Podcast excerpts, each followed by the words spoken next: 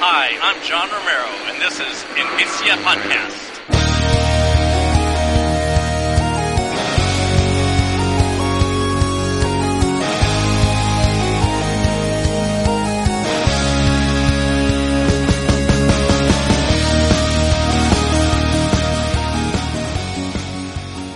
Hola a todas y a todos, bienvenidos al Envicia Podcast, este espacio donde comentamos las últimas noticias sobre videojuegos y analizamos los títulos que caen en nuestras manos.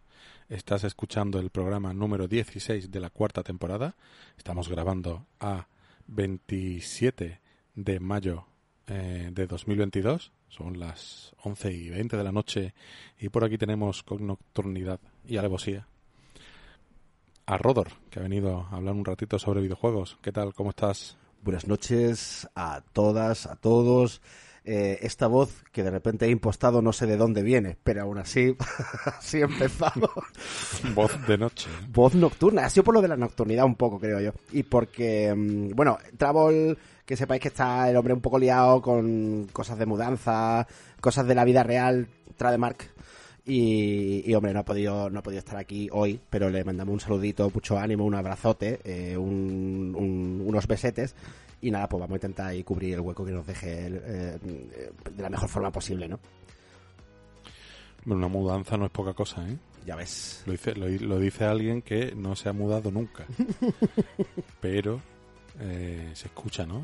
Es como una cosa muy... este año me he mudado tres veces, vaya infierno. No sé, no sé, pero bueno. Yo el, lo único que he hecho de mudanza ha sido en el trabajo y era una tienda y había que mudar, nos mudamos tres, no, dos veces. Y eso fue un infierno, pero un infierno vivo.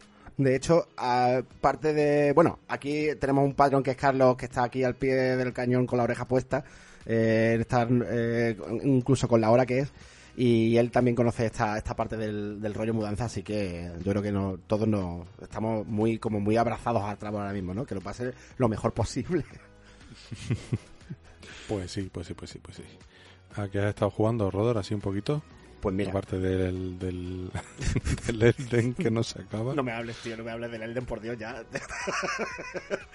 Eh, fíjate que esta tarde íbamos a. Bueno, teníamos el, el reto Ichio por ahí y se me ha olvidado por completo, porque me tocaba a mí, porque me he tirado literalmente cinco horas en las alcantarillas de, de Lindel, de la capital, ¿no? Porque ya he llegado a la capital. Entonces, eh, creo que voy a hacer otro parón, esta vez más corto, porque se me está, se me está haciendo bola ya, pero no, no de mal, sino que mm, es que es muy largo, tío. Eh, me está matando la, la jugabilidad de otras cosas. Pero sí que me ha dado tiempo a echar un ratito al Thimbleweed Park. Que. Oh, yeah. Thimbleweed Park lo tengo para, para móvil, que está en la suscripción del, del Google Play. Ojo. Eh, de gratis, de gratis no, de la suscripción, vaya. Y. Y la verdad es que lo empecé y lo dejé como a la mitad. Pero vaya, vaya, es un digno homenaje a, los, al Maniac Mansion original, ¿no? Y a, un poco a época Expediente X también y un poquito de ese tipo de humor muy muy tonto muchas veces, ¿no? Sí. Y muy de romper la cuarta pared. La verdad que está es que está guay, está guay. Está muy guay. Y el y eh, entre otras cosas porque como esta noche en lugar de juego tenemos un especial, un dossier que no, no hemos inventado por aquí, mm, que tiene mucho que ver, eh, pues me, he puesto yo un poco ahí a, rememorar y, joder, qué, recuerdos de, ir al corte inglés a comprarme el Maniac Mansion original en su caja, eh, con su um, copia, o sea, con su papelito antipirateo sobre todo me acuerdo de... Es, increíble como la, memoria... Dicen que los olores, por ejemplo, eh, estimulan mucho la memoria, ¿no? Y que te llevan muchos momentos... O sea, que es mucho más fácil que te recuerde algún olor, por ejemplo, que, a lo mejor mm. Una lectura o lo que sea. Y, recuerdo mm, perfectamente el abrir la caja y decir, joder, mm, juego nuevo, caja grande, discos, eh, ahí dando vueltas dentro de la caja. Brutal, tío. Ha sido un momento muy nostalgia en vena. Muy bien, muy bien. Pues ahora, ahora nos contarás. A ver qué tal. Em, bueno, entonces si os parece, vamos ya con el picadito de noticias.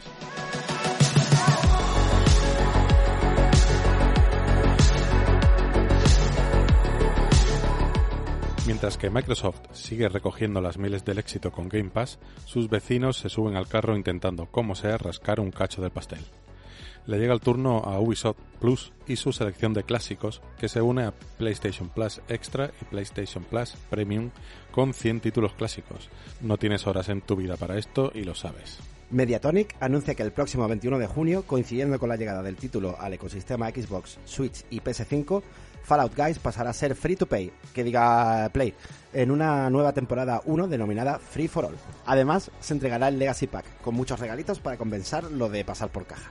165 millones de GTA V y 44 millones de Red Dead Redemption 2 después, los de Take Two hacen balance de ventas y exclaman todo bien mientras se abre una compuerta y caen litros de champán. Esto es una dramatización, puede que no haya pasado. Además, tanto Tiny Tina's Wonderlands como WWE 2K22 parecen haber superado las expectativas del estudio. Comenzó la temporada de eventitos independientes con el 505 Games Spring Showcase, que, oh, vaya decepción, no constaba de presentarnos 505 juegos, sino solo 4, y en estado beta algunos de ellos. Among the Trolls, un Survival Craft, Stray Blade, el Souls-like de turno, Euden Chronicle, el JRPG del grupo, y Miasma Chronicles, un juego de acción y sigilo de los creadores de Mutant Year Zero. Hablando de eventos, ya tenemos fecha para el World Song Direct de este año. Déjate encandilar por los colorinchis y el buen rollismo de más de 100 juegos indies este mismo 11 de junio. Los buenos de Amanita Design vuelven tras anunciar Phonopolis, una nueva aventura que bien podría encajar en ese Wholesome Direct, si es que no lo hace, de hecho. Amanita es conocida por la saga Samorost, Machinarium, Chachel, Pilgrims o Kriegs. Olvidemos ese perturbador Happy Games, no es bueno para tu cabeza. Nacon anuncia a su vez Gridfall 2 de Dying World, una precuela del primer título donde encontraremos ese estilo de juego de rol ligero con toques de acción muy al estilo KOTOR. Prometen más y mejor esta vez, esperemos que así sea. Nos paramos un momento en Metal Hellsinger, un shooter musical donde cada nivel es una canción de metal y se nos puntúa por masacrar siguiendo el ritmo del doble bombo infernal se ha anunciado un tema totalmente nuevo de Ser Tankian, System of a Down, llamado No Tomorrow. ¡Wake up! Y Norman Ridus no entiende de secretos y comenta en una entrevista que ya está trabajando con Kojima en la segunda parte de Death Stranding. Kojima le replica con unas fotos de broma en Twitter y todos tan amigos. ¿Qué aventuras le depararán al bueno de Sam Porter Bridges? ¿Combatir contra los mensajeros de Ketir? Ya veremos, pero seguro que habrá bebés y chapapote y orugas que flotan y gente llorando y Pues yo no sé tú, Rodor, pero a mí me dicen Death Stranding 2 y por algún motivo me cuesta mucho ver esto. ¿eh? Es que... quiero decir, el primero es como tan único, ¿no? Eh, que no sé cómo van a exprimir más la fórmula sin que sea más de lo mismo. Yo es que tengo una, una especie de amor-odio con Death Stranding pasado el tiempo. O sea, ya viéndolo en perspectiva. A mí me sonaría bien un, un Death Stranding 2 con un Kojima menos desatado. Es decir, yo lo vería a nivel mecánico, lo vería rollo eh, un mapa más grande, que lo estuvimos comentando hace poco. Eh, no más grande en cuanto a que tengamos que andar más, sino no sé, un poquito más diverso, quizás más que grande, más diverso, eh, menos ese Estados Unidos de, de pacotilla un poco, ¿no? Que, es el primero. Y... Estados Unidos de mentira, vaya. Pero de mentira de la más burda, vaya. O sea que eso es un Estados Unidos que me acabo de inventar totalmente, vaya. Y sobre todo, eh, que, no sé, con una historia un pelín más centrada en algo concreto, eh, y no en una fumada interminable de, de, nuestro gideo, del fideo. No sé, a nivel mecánico, tú como lo, o sea, tú verías hay, digamos, cancha para cambiar o para mejorar un poquito lo que hay o, o lo mantendrías. A ver, es que piensas en mecánicas de transportar paquetes y puedes andar, puedes ir en moto, puedes ir en tirolina catapulta eh, como un cañón que han metido en ese en esa expansión em, y qué más quiero decir medios de transporte hay un montón pero no sé es que no sé o sea lo más que se me ocurre es que mejoren o le den más peso a la parte de shooter o que tenga secciones de un poco más sigilo clásico. No sé, tío, es que como también el sigilo clásico lo ha explotado mm, a mil, o sea, lo ha explotado un montonazo con los Metal Gear. Mm. No sé, no sé, no sé, no sé, me cuesta ver que, que sartenada de ideas va, va a tirar ahí, ¿eh? no sé. No sé, yo, por ejemplo, la- las partes eh, también mejoraría un poco, mejoraría. Ca- La orientaría mejor de otra forma. Las partes de, de cuando nos metíamos en, en los recuerdos del Matt Mikkelsen o en su, digamos, Mm. en su movida. Eh, porque eran un cambio demasiado radical en cuanto a ahora estoy llevando paquetes y, y andando y tal, y de repente ahora me convierto en un juego de medio de acción en el que empezaba un poco, un poco a chocar lo, lo digamos, lo ortopédico que era Sam para ese tipo de cosas. Que era. Vaya, eh, si te quitabas todo, yo me acuerdo además de lo que es el modelo, de verlo un poco hasta chepao por el propio. hecho- O sea, no chepao. eh, como que la parte, digamos, de torso, eh, entre torso y, y, digamos, y extremidades inferiores, era como rara. Porque como que estaba un poco pensada para que siempre tuviera algo encima. Y como que me resultaba ultra incómodo. Eh, me- o sea, las partes estaban chulas, pero me resultaban muy incómodas de jugarlas. Entonces, a lo mejor No, no, eso no, no- no estaba la Claro. movilidad de, del, de Sam no era movilidad de shooter, desde luego. Claro. Entonces, no sé, ahí hay un poquito de, de margen de mejora. Eh, yo aquí ya lo tengo que decir. Eh, Fideo, tío, lo de las, yo sé, lo de las los finales de dos horas donde suelto el mando y ahí me quedo viendo tu fumada. A lo mejor si lo distribuyes un poquito mejor, aunque sea, aunque siga siendo algo muy esotérico, muy abstracto o muy con tus movidas de esto es una carta abierta, ¿eh? a, Hideo Kojima. Aunque sea muy abstracto todo y muy cyberpunk y muy ligado a todo lo que tú tienes en la cabeza y lo quieres soltar ahí, no sé, distribuirlo un poquito mejor para que el final no sea tan largo en cuanto a una cinemática enorme y los momentos de David Lynch que, te, llevas al final. Y no sé, distribuirlo todo un poquito mejor, no sé, hacerlo un poco más, más orgánica la, la historia. Yo por ahí creo que hay margen de mejora. Y aun con todo esto, me están ta- hasta entrando ganas de jugarlo otra vez, tío, fíjate. Te pones a recordarlo un poco y entra en ganito. ¿eh? sí, sí, sí. Yo ya, yo ya lo tengo para, lo tengo para PC. Lo jugaré, el, lo rejugaré cuando tenga un PC más potentillo que lo, que lo, vaya. Lo jugué un poco justito Mm. de, de frame rate y de resolución. Lo jugué a 720, de hecho. Así que la próxima run que sea por lo menos vistosa, vistosa. Yes. Y bueno, aquí tiene margen de mejora también multijugador. Tenía esa, esas interacciones del restaurar las carreteras y lo tal que entre todos se iban construyendo entre todos. Igual ahí se podría hacer algo online de em, entregar un paquete haciendo relevos o alguna historia así. Uy, mira, por ejemplo. No lo sé, no lo sé. Que también había algo de eso, ¿eh? O sea, tú podías dejar paquetes en armarios y tal, y venía otro y lo cogía y lo llevaba y cosas así, pero bueno. Sí. No sé, igual darle un poco más de transparencia a toda, toda esa parte online, que era un poco...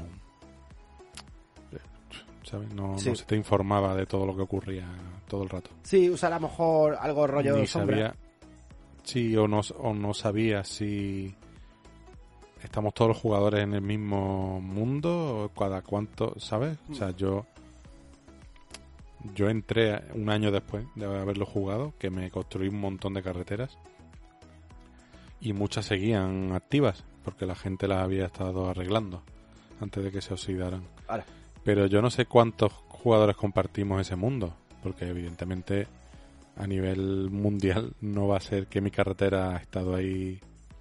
Que Cuando yo empecé a jugar no había ninguna carretera y ya había pasado un tiempo desde que salió el juego, entonces tampoco está claro en qué región juegas ni cuánto de grande es ese servidor, no sé, a mí eso me resultó un poco se hizo un poco mm, eh, poco claro, vaya. Sí.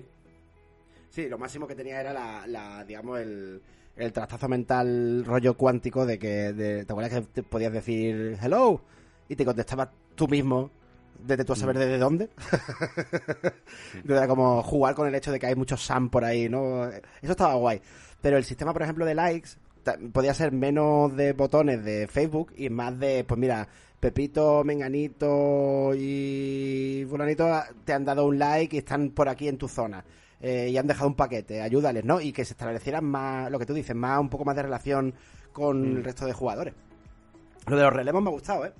Eso podría estar guay. Una carrera ahí contra el tiempo y tienes que jugar con otros dos.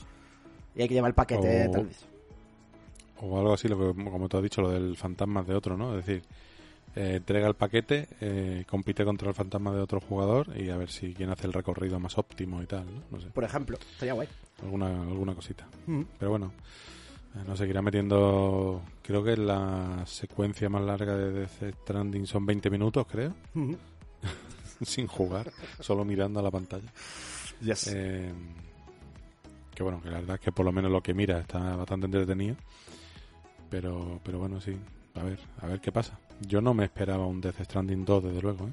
Yo tampoco, la verdad. Y lo del el- este hombre, el Norman Reedus, eh, soltando, creo que ya lo hizo en una entrevista anterior, pero en plan con la boquita pequeña, y esta vez le habrá dicho el Kojima, dale más, ¿no? Dale, dale ahí más, más chicha.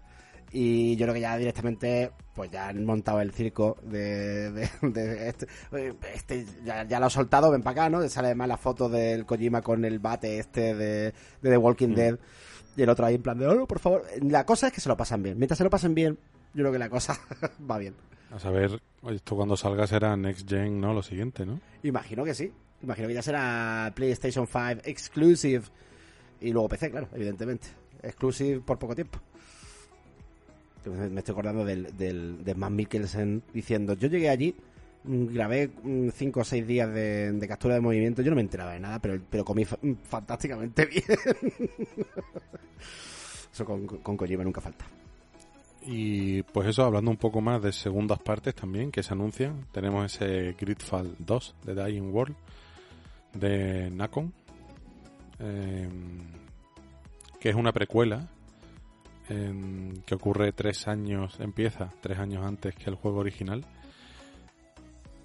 Yo el Gridfall le tuve durante mucho tiempo muchas ganas, mucha curiosidad de jugarlo, me gustaba la estética y, y el- y las imágenes, ¿no? Y se comentaba que, eh, bueno, pues era ese... mm, había algo ahí como de la peli del Pacto de los Lobos también, ¿no? Que bueno, eso también se dice del Bloodborne un poco. Y lo jugué porque lo dieron en la... en el Plus, de hecho. Y le eché bastante horas, ¿eh? O sea, puedo... Creo que llegué como a mitad de juego y es un juego largo. Pero me acabó por aburrir. Me acabó por aburrir. Eh, ¿Esto era acción o er- medio rol, medio...? Mm, Esto es, es, como comentaba antes, un poco Kotor en cuanto a estructura de juego, ¿no? Tú tienes a tu personaje un poco BioWare, BioWare Ajá. un poco más Effect también. Tú tienes a tu personaje principal y tienes, vas encontrándote gente, igual cinco o seis compañeros, pero solo puedes llevar dos a la vez. Cada compañero a su vez tiene sus historias personales, mm, un poco Dragon Age, Origins, ¿no? Un poco. Ese, ese rollo. El, el combate es en tiempo real, aunque se puede pausar y se pueden dar comandos en, en esa pausa para que se ejecuten eh, después de reanu- reanudar la pausa. Y, y después es que es un juego bastante vacío. Ya. Yo no sé. Este lo llegué a traer al, al podcast, ¿no? Mm, a mí no me suena, ¿eh? ¿Es posible? No he, no he llegado a traerlo. Yo creo que no. Mira, podemos hacer una búsqueda rápida en envicia.com, página que os, os recordamos que está ahí eh, disponible para todos, con todos nuestros podcasts, eh, artículos, juego del día. Eh, vamos a poner el maravilloso buscador Gridfall, ¿no? Y creo, creo que no, no, no lo hemos traído todavía, tío. Uf, vale, vale. Pues, pues lo tengo pendiente entonces. Claro, yo pensaría a lo mejor. em, voy a terminarlo. Y cuando lo termine, pues lo llevo. Pero es que no lo he terminado, tío. me aburrí. Me aburrí antes. Tenía pinta el... Y no habla muy bien del juego eso, la verdad. Bueno, a ver si con la Así segunda parte, por lo menos, no sé, algo levanta o por lo menos, si, si está haciendo una segunda parte, desde luego, algo algo de interés hubo. A ver si se hace un pelín más interesante y yo por lo menos le, le, me, me- le echo el guante un poquillo al, al primero, a ver, a ver qué tal. Lo tengo ahí en la biblioteca, seguro, vaya. No, seguro no lo tengo. vamos. Una de las cosas que, bueno, es un poco adelantar ese futuro análisis, si alguna vez lo traigo. eh, es que es un juego que a veces tiene secciones muy aburridas, tío. Ya. Es que, por ejemplo, lle- llegas a una isla donde hay unos nativos y te tenemos el típico conflicto de los nativos y esta gente viene a invadirnos, pero se llega a acuerdos con ellos para explotar unas tierras, unas minas y tal, o unos bosques. Total, que llegas allí y resulta que hay unos nativos que han visto que han empezado a talar árboles, por ejemplo, ¿no? Y se han puesto y han matado a, a los, a los invasores, ¿no? Y resulta que tú llegas allí y dices, ah, es que han matado a uno de los nuestros, los hemos capturado a, a estos, a estos nativos que son unos salvajes, no sé qué. Y tú dices, bueno, pues aquí se lía, ¿no? O te pones de parte de los nativos o te pones de parte de los de tu gente que son los invasores, vaya. Y no, te dice uno de ellos, mira, pues en vete al, al ayuntamiento, habla con el alcalde que eh, revise el contrato que hicimos con los, con los nativos para la explotación de estas tierras. Dice, bueno, te, da- te das el paseito al ayuntamiento, te dice el alcalde, mira, yo es que cuando se hizo ese, ese contrato yo no, yo no era alcalde. La alcaldesa era no sé, no sé quién. Vete a su casa. Vas a la casa de esa y te dice, bueno, sí, para encontrar ese papel, ve al ayuntamiento, al sótano y mira en, la en el archivo de la biblioteca. Y total, vuelve al ayuntamiento, mira el archivo, le llevas el papel otra vez al alcalde actual porque hay una cosa ahí que se, estaba del, del, del contrato no se estaba cumpliendo y te dice bueno pues llévatelo de vuelta al, al bosque y le enseña el contrato y le dice que eso es lo que hay vuelves se lo enseña y dice ah vale misión completada y es como vamos a ver o sea vengo yo aquí como en un conflicto que ha habido muertes eh, el juego me va a invitar a posicionarme de un sitio o de otro, ¿no? Porque resulta que uno de nuestros acompañantes es un nativo y hay conflictos también ahí. Y resulta que todo es un vete para allá, para acá, a buscar un papel, tío. Y es como, Dios santo, vaya mierda de misión La me acabo de comer, tío. Y es solo andar, andar de un sitio para otro donde no tienes... Entre, son sitios tan cercanos que no te merece la pena el viaje rápido, pero tienes que ir corriendo a un sitio, hablas, vas a otro sitio, hablas con otro. O sea, como una misión así que eran como siete pasos en los que lo único que ocurría era que hablabas.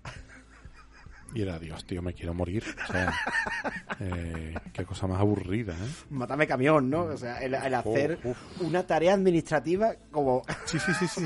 Una y todo el mundo, a- a- a- o sea, los documentos eso rajatabla y todo. Ah, no, si lo hizo el documento, pues ya está, ya no me peleo.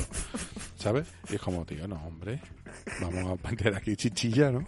O sea, que al final no ocurra nada porque he dado con el papel que la dificultad era hablar con unos y con otros. Yo qué sé, tío, que no, que no, que no. Es que, hostia, tío. que tiene misiones súper aburridas, tío, pero de, de para allá para acá, pero encima ni acción, ni persecución, ni chicha, ni nada, vaya. O sea, es que de recadero total, Joder. esas partes eran, eran mortales, vaya.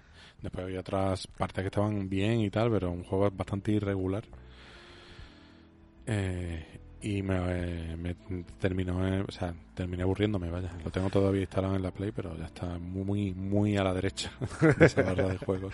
Claro, es que, a- o sea, hacer un juego de aventura en el que al final el aquí para allá, ni, de, aquí pa- de acá para allá, no sea ni siquiera divertido, es que mira que hay recursos, ¿eh? Mira que ha habido juegos que tenían, joder, yo que sé, me estoy acordando del Witcher 2, que era un juego limitado por el propio espacio del, de donde, do- vamos, del propio espacio de juego y por, por los recursos que tenía, que, que tenían. Y aún así se hacía divertido, no era, no eran tareas anodinas. O sea, es que llenar el juego de, de, de recaderos mal, tío, con, con tantas posibilidades, en fin. Joder. ¿Sabes? Que cuando vayas a buscar el papel, es el contrato, pilles a alguien robándolo y se inicia una persecución Claro. que al final ese resulta que era el ayudante del alcalde enmascarado, o sea, una trama, yo qué sé, algo, ¿no? No, no, no, o sea, un trámite eh, administrativo eh, aburrido, vaya, que le faltó ponerme a hacer cola, vaya. Haz cola en el ayuntamiento, ¿no? Completado, ¿no? Has pasado a la quinta posición, ¿no? Sí, sí, sí, sí, o sea, vaya. Unas secciones horribles, ¿eh? Madre mía, tío. El, el de En fin, 2006. y, y después el combate había mucho, mucho de. Me recordó mucho a los Gothic, porque había. Hay mucho de ti- tira de bug para pasar este, este, este combate. Hostia. O sea, de súbete a este carro que hay aquí, o súbete al tejado de este pozo, que aquí no te dan, y de aquí te lo vas cargando poco a poco, ¿sabes? Ya. Usar recursos no limpios para, para terminar con combates que igual están por encima de tu nivel, pero que te dejan entrar y al final te buscan las guañas, vaya. Fuah, tío. O te pones en el borde de un sitio para que el otro se quede encajado, yo qué sé. Mucho, mucha movida esa que se hacía mucho en el Gothic. Ya. Pero bueno, en fin. Ya hasta aquí mi análisis de Gridfall. Lazy design. Madre mía, tío. Yo que sé, además lo recuerdo como el juego ocre, tío. El juego como de, de colores. sí, todo muy marrón, muy Sí. poco saturado. Sí, sí, sí. Muy poco Sí, sí, vistoso, tío. Gris, marrón y saturación bajita. Mm. Pero bueno, en fin. Gente con sombrero. Muchos sombreros. Pues ahí tenemos a los de... Ahí, se ha habido bastantes anuncios, ¿eh? Los de Amanita Design vuelven ahí con su Fonópolis. Yes. Tiene buena pinta, tiene un aspecto que se aleja un poquito del de esos dibujines a los que nos tenía acostumbrados. Parece que hay algo de 3D esta vez. Y, bueno, a mí, mira, uno de los que más cariño les tengo de los de mm, Amanita, quizás lo más el más conocido el Samuros 3 o, i- o el Machinarium, que fue un poco con los que dieron más y más el pelotazo sonado. Pero tengo muy mm, con mucho cariño al Pilgrims, que mira que, que es quizá uno de los más que ha pasado más desapercibido. Pero estaba estaba guay, ese lo, lo llegamos a traer al podcast. Sí. Y está guay, era construir ahí cuentecitos y un poco aventura gráfica simplona. Pero estaba, estaba gracioso. Ahora, intenté jugar al Happy Games y. Uf, te tiene que pillar eso mm, mentalmente sano, ¿eh? Cu- Cuéntame, cuéntame porque eso me ha, me ha- me ha llenado de curiosidad, pues no, no lo he jugado. jugado. Es un juego que, cuya paleta cromática es eh, amarillos, chillón, negro y rojos y blancos y, y, y para de contar. Y es como un muñequito muy feliz, pero todo lo que le rodea hay cosas muy perturbadoras. Estoy viendo aquí, hostia, tío. Que... Eh, y es, son como caretos mezcla sangres con oscuridades con es muy chungo y a nivel audio también eh, no sé no sé no sé qué pensaban o de qué perturbadamente eh, ha salido este pero vaya da bastante mal rollo en general ¿eh? Sí, sí, sí, sí. mal rollo y grima sí sí sí sí Uf. Es muy raro es el ejercicio extremo de, de perturbar eh, estilo a manita Madre mía, pues comparado con esto, el. Vaya, el Phonopolis tiene una pinta de, de cómic europeo así. No sé, o sea, de mantener un poco la, la seña de identidad de, de- en este tipo de aventuras gráficas de esta gente, que, que es como muy único, ¿no? En cuanto a diseño artístico. Y tiene un pintón, ¿eh? Sí, sí, la verdad es que, el- que, mm, tiene muy buena pinta. Veremos a ver cómo se desenvuelve. Pero vaya, yo al Happy Game no lo terminé y estoy como en el traumita, vaya. Yo es que me, ha- me Y dado una vez-. Es que es que lo empecé a jugar y estaba por aquí Adrián cerca y empecé ahí un- empieza a caminar el muñequito y de repente se ve un muñeco ahorcado Ah, y le di al Alt F4 rápidamente claro. porque es que es un juego muy llamativo en cuanto a colores y llama mucho la atención a los niños y tal, pero pero que va, que va. No, no, no, no, no, no. no. Hay, hay, hay cosas jodidas ahí. ¿eh? Joder, tío. Es que hay, hay en parte, mm, o sea, bravo por la, por- bueno, por la diferencia o por el querer sacar algo que, que, que sea controvertido, que sea desafiante, ¿no? Para, para, para jugarlo, para llevarlo para adelante, pero tío, eh, no sé, no sé si hace falta, tío.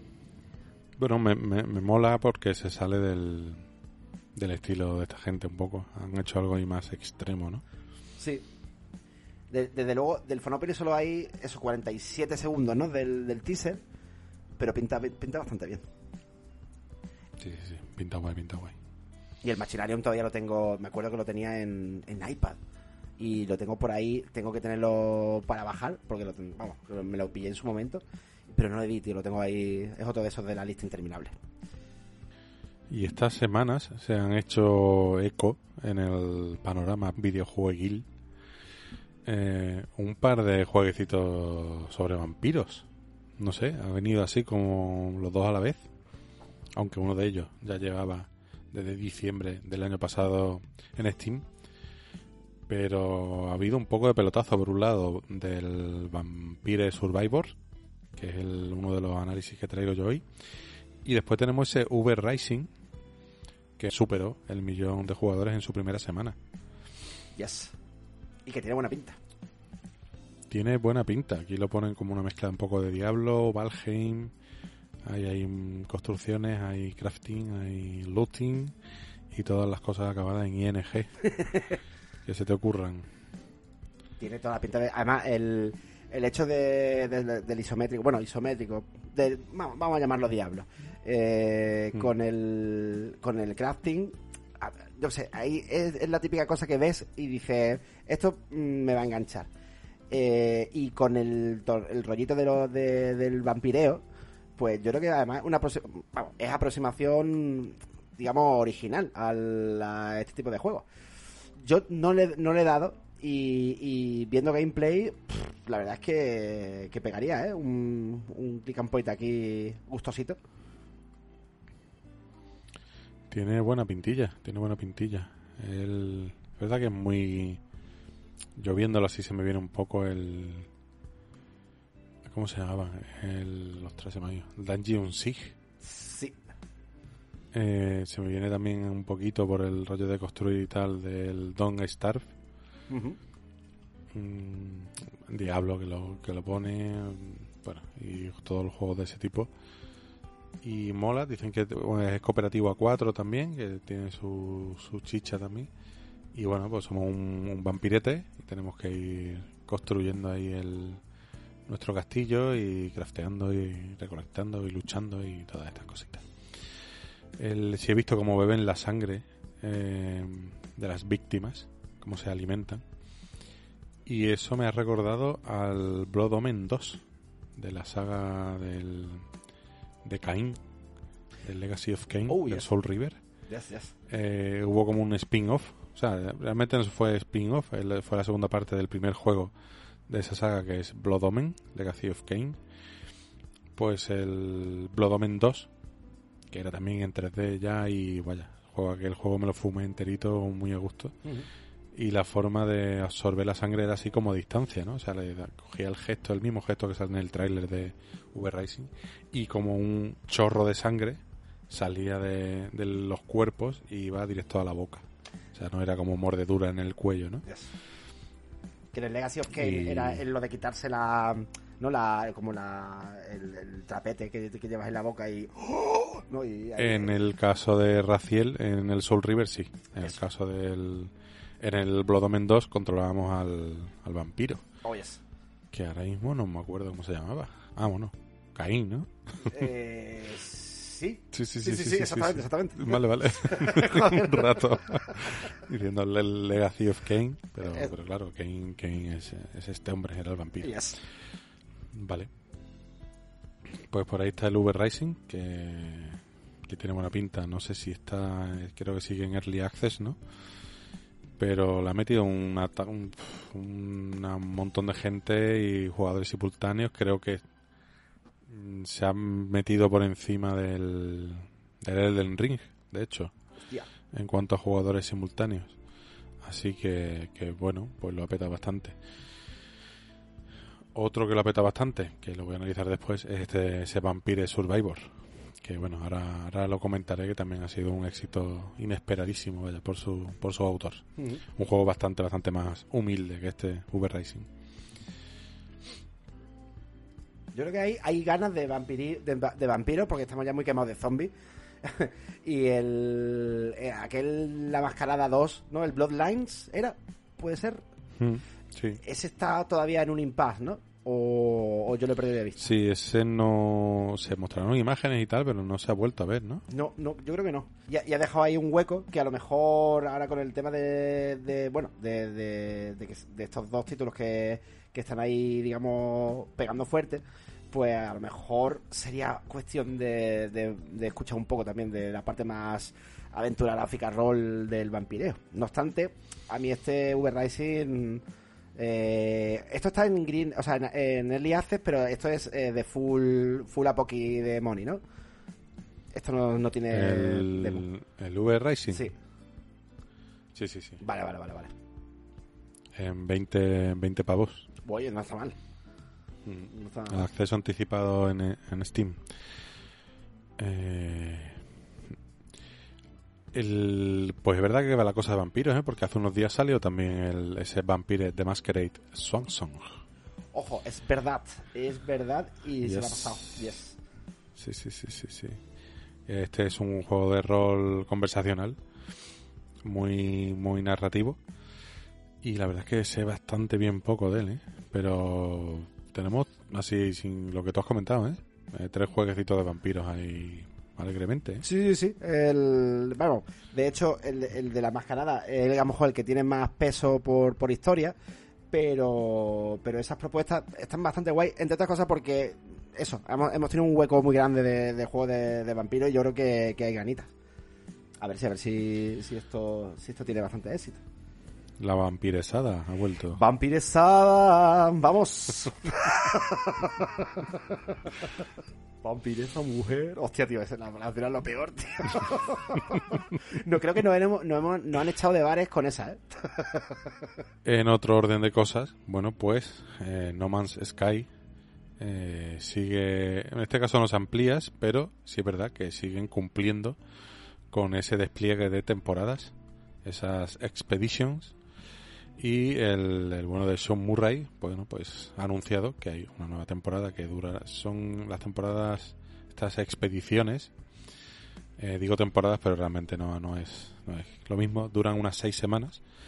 Y en este caso, pues, pues es una que apuesta un poco por el sistema roguelike de bucle temporal y en la que deben colaborar eh, muchos jugadores para, para encontrar unas piezas y hay ballenas espaciales y cosas fumadas muy gordas. Eh, pero bueno, ahí siguen. O sea, las expediciones.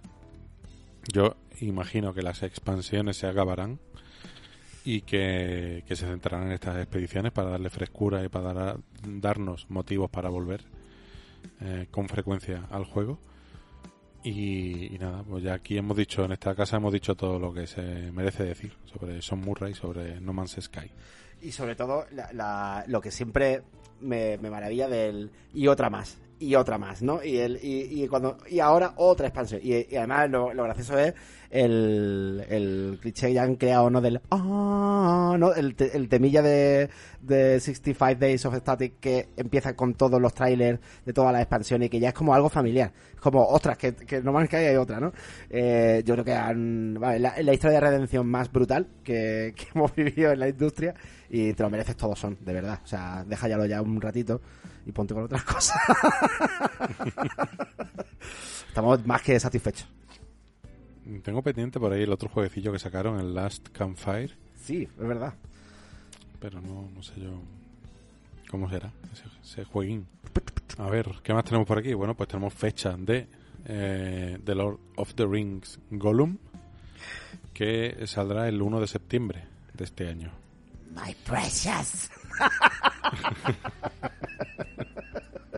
que el otro día estuve viendo a Andy Serkis leyendo tweets de Trump con la voz de You know my Bastante bueno. Lo que sí que eh, mm, lo del Precious, o sea, ti- tiene una pinta horrible, tío. Yo lo siento mucho, de verdad, pero me pinta fatal, ¿eh? Esto- El juego este, ¿verdad? Sí, tío, me pinta, me pinta. Sale como el juego que ha salido más a destiempo del, de la historia de los videojuegos. Sí, tío, y, y menos sea- esperado, o sea. Sí, o sea, no hacía falta igual, ¿no? Ampliar el lore de Gollum. No, no. Nadie lo espera. Igual con la serie de los anillos de poder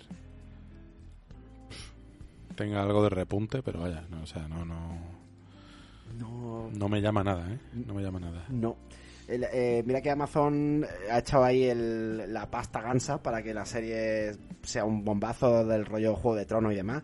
Pero lo, que hemos visto, a ver, que no es que pinte mal eh, per se, pero es que mm, es como un sombras de guerra raro. eh, o sea, yo lo veo y veo ca- cachos del sombras de guerra, luego otros cachos que no tienen nada que ver, así como de como de campiña, rollo de la comarca. No sé cómo casan una cosa con la otra, no sé qué se puede hacer con Gollum, no sé de qué va esto. No sé, tío, me pinta muy, muy raro, muy raro, muy raro. Plataforma, aventura, que. No sé, tío. Esto será sigilo, ¿no? Habrá mucho sigilo aquí. Supongo que sí, pero no sé. O sea, el, eh, el rollo de Gollum es, es que está hecho polvo. O sea, quiero decir, el, el- el- el árbol de habilidades de Gollum que va a ser morirse, de- o sea, no morirse de hambre, eh, no volverse loco. no sé, tío. Un poco raro, un poco raro. No sé yo, esto... En fin. Coge cuatro pescados. Llévaselos al, al, al rey elfo del bosque. Logro. Arráncale la cabeza a cuatro, cuatro carpas. En fin. Joder. Bueno, pues hasta aquí un poco las noticias, ¿no? Y un poco la actualidad. Ha habido más noticias por ahí. Por ahí teníamos que Ara- Arabia Saudí había comprado un 5% de Nintendo, movimiento muy raro. Eso- esos presupuestos de, in- de inversión en- de un Estado con dinero público. Pero bueno, eh, compritas aparte, ¿verdad? Llevamos ya, un- ¿no? No hay compras así, ¿no? Ha pasado ya el tema de, excepto por esto que acabo de decir. No ha habido compras de compañías, ¿no? Entre ellas. No, no. Lo máximo era eso, lo que estaba dando, mareando un poco la pérdida Ubisoft con si se la compraban o si la repartían. Algo extraño, pero todavía no ha habido nada. Y no parece que lo vaya a ver dentro de poco, la verdad. Y muy chof, ¿eh? Con lo- la presentación del 505 Games Tío. Spring Showcase. Hostia, tío, eh, yo me la tragué entera y vaya tela, tío. O sea, Alargaron mucho cada juego y no se merecían tanto tiempo que... no, no. Y, por ejemplo, el de el Among Trolls, Among the Trolls, a mí me parece, o sea, es decir, que a lo mejor el juego luego está guay. Pero ver a un tipo hablando de, mira, esto es un objeto, podemos darle la vuelta, ¿no? El típico mm, escenario, o sea, el típico inventario 3D, ok, eh, podemos craftear, podemos, pero que fueron 20 minutos, bueno, seguramente fueron menos, ¿no? Pero que fue un, era como, pero tío, no me está enseñando nada, realmente es como un, y todo era como muy product mm, placement, no product placement, no, no es ese el término, ¿no? Pero como de, eh, no sé, eh, engrandecer un producto que no, ahora mismo no hay nada, no hay apenas nada y, y comer tiempo ahí de una forma muy, muy rara, tío. Me, me resultó rarísimo. Barra aburrido. Sí, sí, sí, fue muy aburrido, muy aburrido. Y no se vio ningún juego que despuntara muchísimo. Quizá visualmente el Miasma Chronicles, que es un título que da un poco de asquete, solo decirlo. sí, sí. Eh, quizá era un poco más atractivo visualmente, un poco muy a la estela de ese Mutant Year Zero. Mm. Y poquito más, bueno, pues ya está. Primer eventito. Y de los que nos quedan este, este verano, ya teníamos por ahí anunciado el Wholesome, Direct. el Wholesome Direct. Y también se ha anunciado hoy mismo un nuevo State of Play, que será el, el jueves 2 de junio. Que, bueno, pues van a haber eh, algunos títulos de third party y algunos más de eh, PlayStation VR 2. Yes. Esto puede estar interesante. A ver si Aunque lo que vimos del Horizon VR tampoco era muy, muy motivador. ¿eh? No, no, esto es la típica, el complemento VR del, del juego ya, ya para, bueno, para darle un poquito más de, de bombo al, al lanzamiento previo. Pues lo dicho, lo dejamos aquí y vámonos con el primer análisis. Vamos a evadirnos un poco de, la, de las densidades del Elden Ring y toda, todo su viaje infinito.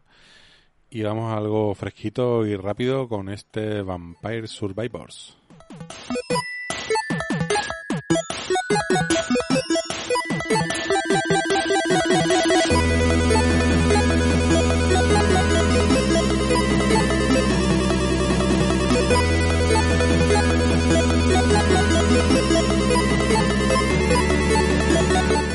Pues con este título nos encontramos ante, ante una de esas cosas raras que pasan en el mundo de los videojuegos y es que un, un señor, muchacho, eh, llamado Luca Galante, decide que bueno quiere hacer videojuegos, hace un videojuego, lo saca en Early Access, en acceso anticipado en Steam, en diciembre del 2021.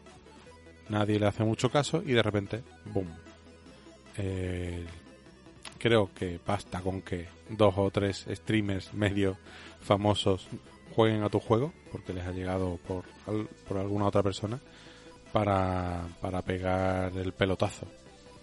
He podido leer un poco alguna entrevista con a, a este a este desarrollador, Luca Galante, que es un hombre normal que tenía que tenía un trabajo, llevaba un, una semana incorporado a su nuevo puesto de trabajo y ya ha dicho que ha dejado su trabajo para centrarse en el juego. Claro. Eh, ha tenido un éxito inesperado. Estas cosas que pasan de vez en cuando, ¿no? Nos acordamos del, del Flappy Bird, el pelotazo que pegó aquello. Y es algo parecido. Él, bueno, comentaba que quería hacer un juego, pero que se quedaba muy atascado en la parte narrativa. Y que, bueno, pues decidió, dice, bueno, pues vamos a hacer un juego más de arcade, más de números, eh, pero tampoco sabía, sabe eh, dibujar ni hacer nada de pixel art. Así que se bajó unos, unos assets inspirados en la serie Castlevania y se puso a hacer un prototipo y ahí está. La verdad es que el juego se ve bastante mal. Tiene unos sprites muy justitos, muy justitos de calidad que encima eh, hay un escalado mal. eh, es decir, la proporción de los píxeles varía, cambia. Eh, los enemigos se escalan sin una proporción, eh, ¿cómo se dice? No a, a doble a doble número. Sí. O sea, si tú tienes un, un sprite de 50 por 50, pues lo tienes que escalar a 100%, ¿no? Si lo escalas a 80 por 80, pues se te, se te, algunos píxeles son más anchos que otros y se te escala mal, ¿no? Entonces, visualmente eh, va mal el juego. O sea, pero bueno, ya ha dicho, bueno, era un prototipo, lo he hecho con assets y eh, visto el pelotazo que ha pegado, bueno, pues ya dice que se ha puesto, se ha puesto en contacto con artistas de pixel art que le van a echar un cable en mejorar y en pulir el juego, en darle más coherencia, que para haber usado assets tiene incluso personalidad, vaya. Bueno, toda la personalidad que puede tener un juego de, de Castlevania. ¿Y de qué es? ¿De qué va este Vampire Survivors? Bueno, pues se trata de un... pues está rozando el, el género clicker. No sé si conocéis el género, género clicker cuál es. Bueno, pues este seguro que habéis cruzado con alguno en, en móviles, sobre todo. Hay unos que son muy como de granjas de gallinas o de poner huevos y hay otros que son como de, de héroes. Eh, uno de los más famosos es el Cookie- Cookie, Quick Cookie Clicker, Clicker. exacto. Es el que yo conozco. Eh, y nada, pues al final es un, son juegos que se juegan que no necesitan que tú estés encima de ellos para que vayan avanzando. Es decir, tú empiezas clicando, por ejemplo, en la pantalla de tu móvil o en el ordenador con el ratón para generar una serie de productos que te van, que al venderlos te dan monedas y con esas monedas puedes mejorar, eh, optimizar ese proceso de recolección de recursos, ¿vale? En el caso de que, de que el juego vaya de eso. Y si tú te sales del juego y te conectas mañana, ese mm, el juego calcula cuántas horas han pasado y te dice, bueno, pues en estas horas has picado o has recolectado o has hecho X puntos de daño y se te y te lo pasan, ¿no? O sea, como que te lo como que te lo actualizan. Son juegos que están siempre eh, ejecutándose, por así decirlo, aunque no es tal cual. Y que te, te invitan a que una vez al día pues te asomes, eches un vistazo, interactúes, mejores, no sé qué, y ya hasta el, hasta el día siguiente. ¿no? Aunque es verdad que son juegos que al final estás todo el día, varias veces al día volviendo a ellos, ¿no? Porque, bueno, pues, a ver cómo está evolucionando la cosa. Eran los unattended games. O sea, los, los juegos que no Sí. tienes que estar todo el rato prestando la atención. O sea, brutal. Efectivamente. Pero después te piden mucha atención, ¿eh? Sí, o sea, sí. no tienes por qué, pero, pero lo intentan, lo intentan. Mm.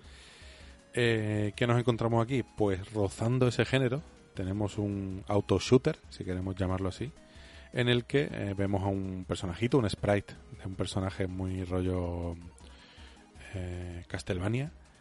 Estoy intentando un poco Alucard. Eso. Y el personaje, eh, el primer personaje con el que empezaremos, eh, pues tiene un látigo y dispara solo. Cada segundo y medio, cada dos segundos, pues vemos que hay un latigazo así hacia, hacia adelante. Y lo único, la única interactividad que tenemos con el juego es que podemos mover al personaje. Tenemos un scroll, pantallas con scroll infinito, en principio. Eh, nos van viniendo por los bordes de la pantalla oleadas de enemigos, pues al principio muy poco a poco y poco a poco va aumentando. Al matar a esos enemigos nos dejan unas gemas azules que nos dan experiencia y cuando llenamos la barra de experiencia subimos de nivel y nos dan a elegir entre tres posibles mejoras de forma aleatoria. Eh, es decir, la selección de esas tres mejoras que nos muestran es aleatoria de un montón que nos pueden mostrar. Tenemos que elegir una de las tres y, por ejemplo, pues si elegimos pueden ser armas nuevas, mejoras de las que tenemos o eh, mejoras en, en stats, ¿vale? En general. Eh, por ejemplo, si ya tenemos el látigo y elegimos de nuevo el látigo, cuando subimos de nivel, pues resulta que el látigo, en vez de disparar solo hacia adelante, dispara hacia adelante y hacia atrás. El- por supuesto, aquí tenemos todo el repertorio de armas más o menos conocidas de la saga de Castlevania. Eh, nos salen eh, los frascos de agua bendita que crean aleatoriamente manchas, charcos de agua que dañan a los enemigos y que duran poquito tiempo. Tenemos esa cruz que se lanza en forma de boomerang. Tenemos las hachas que se lanzan hacia arriba en un Castlevania normal y aquí se lanzan también hacia arriba, aunque veamos el juego desde de vista cenital. Eh, se conceden esa, esa concesión, ese paralelismo de cómo se usan las armas en el, en el Castlevania. Y después tenemos mejoras como de esa, ese mini loop de cada cuánto se dispara cada una de las armas a cortarlo para que se para aumentar la frecuencia de disparo. Eh, tenemos aumentar el alcance, tenemos mm, aumentar el daño como tal, mejorar el radio de atracción de para co- recoger esos objetos que hay en el escenario, ¿vale? Se nos van a pegar eh, sin necesidad de acercarnos tanto. Y hay un montón de objetos, y cuando digo un montón, un montón. Hay otro que es ajo, que crea como un aura alrededor nuestra, un laurel que nos crea un pequeño campo de fuerza, eh, espinacas, que aumenta, que aumenta también la fuerza. Y hay muchas, muchas cositas que nos pueden salir. A su vez, hay un aparte de los enemigos hay en cada nivel porque aquí hay varios niveles que se van desbloqueando cada uno con una particularidad Eh, hay objetos que son eh, hogueras candelabros y otros objetos así como de decoración que se pueden romper y nos van a soltar varios objetos lo más habitual es que nos suelten monedas que nos pueden soltar una moneda suelta, un saquito de moneda, que son 10, o una cartera grande de moneda, que no sé si son 20 o 50. Creo que son 20. Esas monedas son ese dinero que vamos a usar entre loops, porque esto es un roguelike, eh, para mejorar stats eh, en el punto de inicio de cada, de cada loop. ¿vale? Es importante coger monedas porque eh, eso nos va a permitir cada vez en cada loop ir llegando un poquito más lejos. Después hay otros ítems que sueltan estos objetos, que uno que es pues un reloj para parar el tiempo durante unos segundos, un lanzallamas que acaba con todo lo que hay alrededor, un mega imán para atraer todas las gemas que en ese momento estén por ahí tiradas. Y y bueno, pues después hay ciertos enemigos un poco más grandes y- más resistentes que cuando el- los vencemos nos dejan un cofre. Estos cofres si salen fuera del campo de visión de la pantalla eh, se nos indica con una flecha hacia dónde están, porque son bastante importantes cogerlos, y básicamente nos pueden dar de una hasta cinco mejoras a la vez. Eh, con mejoras me refiero a esto, o armas nuevas, o mejoras de stats y tal.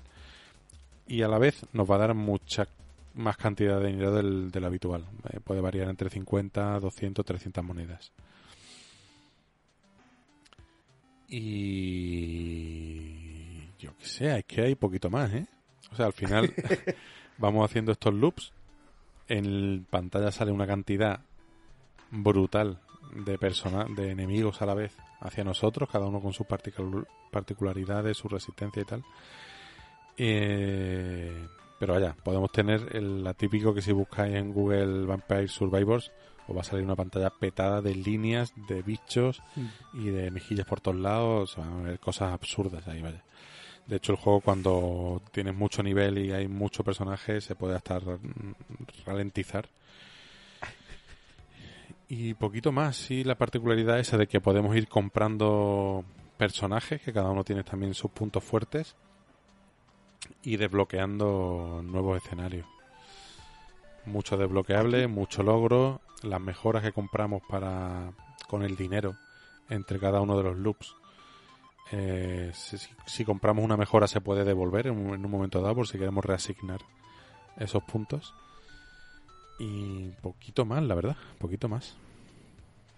Aquí te iba a preguntar, o sea, el, el loop es divertido como para engancharte a saco, ¿no? Entiendo que es lo que más ha llamado la atención o lo que más ha enganchado a la peña, ¿no? El loop es divertido, eh, pero lo bueno es que le tienes que prestar poca atención. Quiero decir, Ya. es un juego de pensar poquito. Quizás al principio piensas más porque tienes que pensar qué cosa compras cada vez que subes de nivel o qué cosa no compras, que te interesa más, que te interesa menos. Pero llega un momento que sabes un poco por dónde tienes que ir. Aunque algunas veces invertir en las opciones no tan obvias te puede dar alguna que otra sorpresa grata. Pero es que al final es moverte. Y puedes hay algunas armas, las dagas, que sí apuntan hacia donde miras y puedes tener algo de intencionalidad en el ataque. Sabes que los látigos siempre atacan en posición horizontal, las hachas en vertical y otros tantos van aleatorios y tal. Entonces, al final es saber moverte por el mapa y saber cómo agrupar los enemigos en una zona para que no te encierren. Eh, y la verdad es que al principio no me ha enganchado mucho, pero sí les está funcionando el que esas mejoras eh, en cada loop te hagan la partida cada vez un poco más divertida. Estamos Claro. hablando que las pantallas duran entre 15 y 30 minutos máximo. Si te la pasas, claro.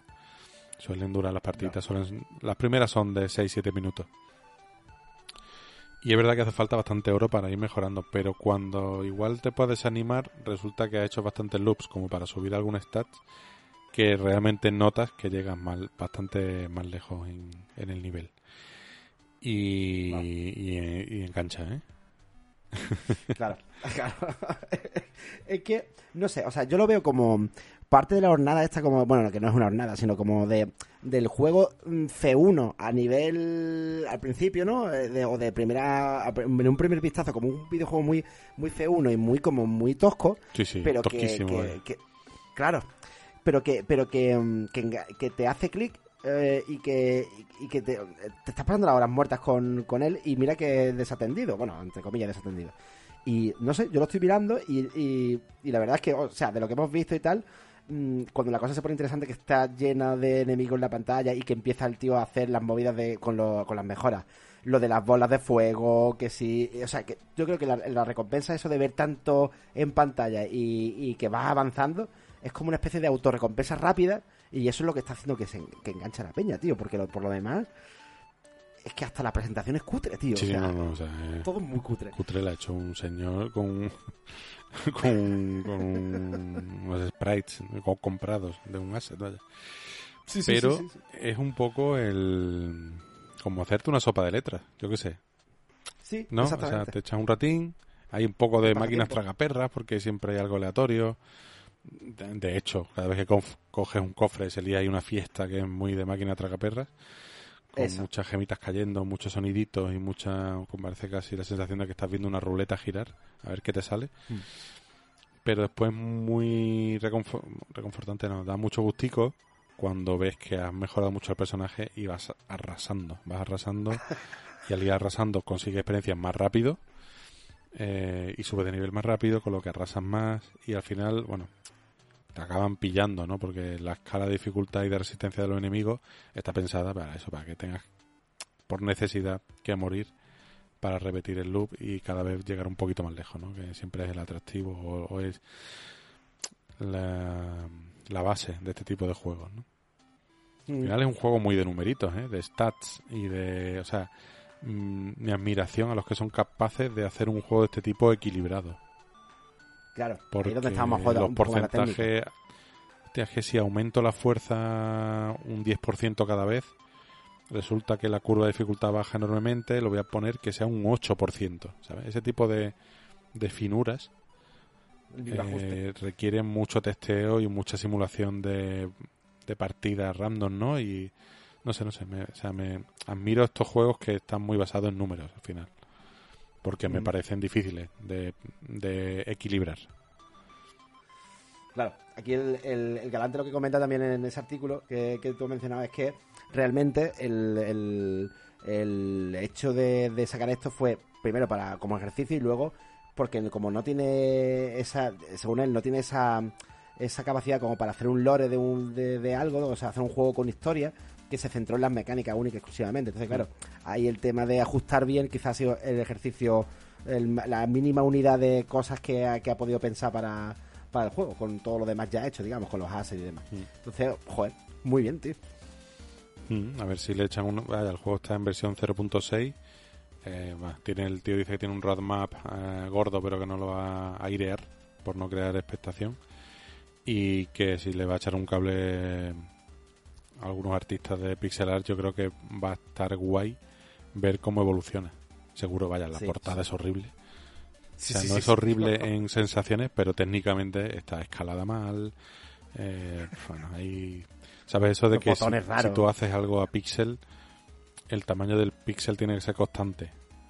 Pero aquí hay bailoteos en proporciones de píxel y hay cosas que no, que no funcionan bien.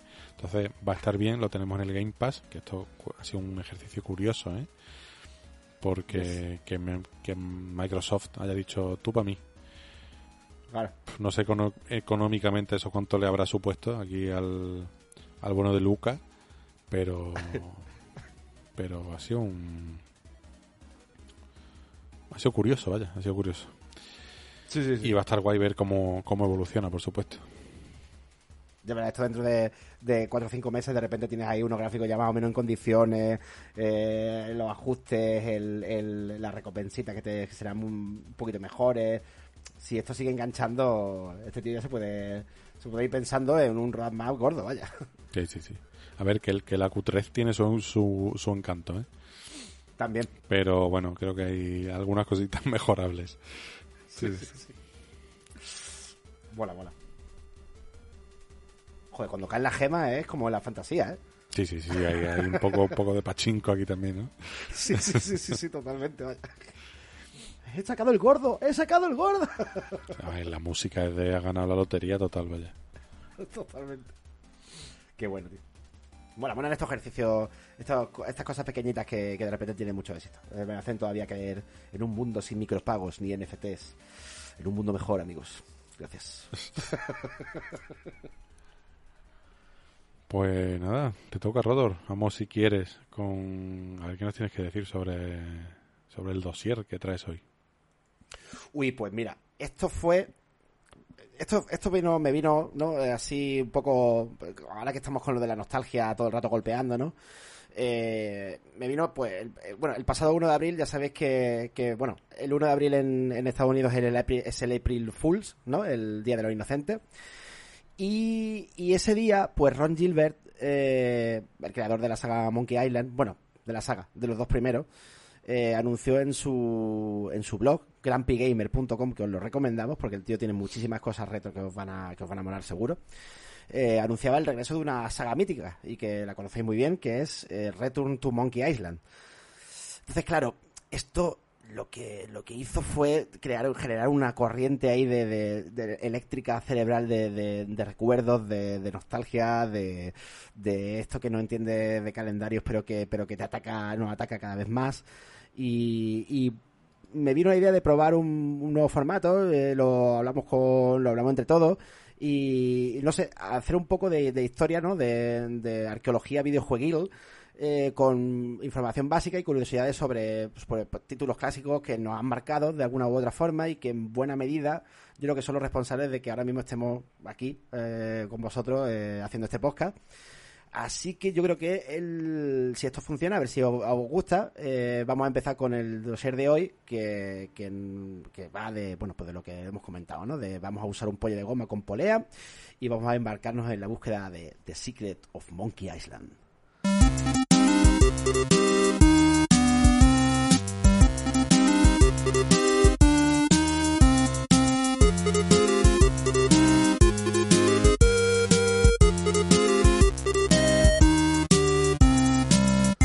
Bueno, ante todo, disclaimer, eh, vamos a hablar exclusivamente de la primera entrega, ¿vale? No, no guardamos las secuelas para próximos programas porque además estas historias merece la pena contarlas con un, con un poquito de detalle.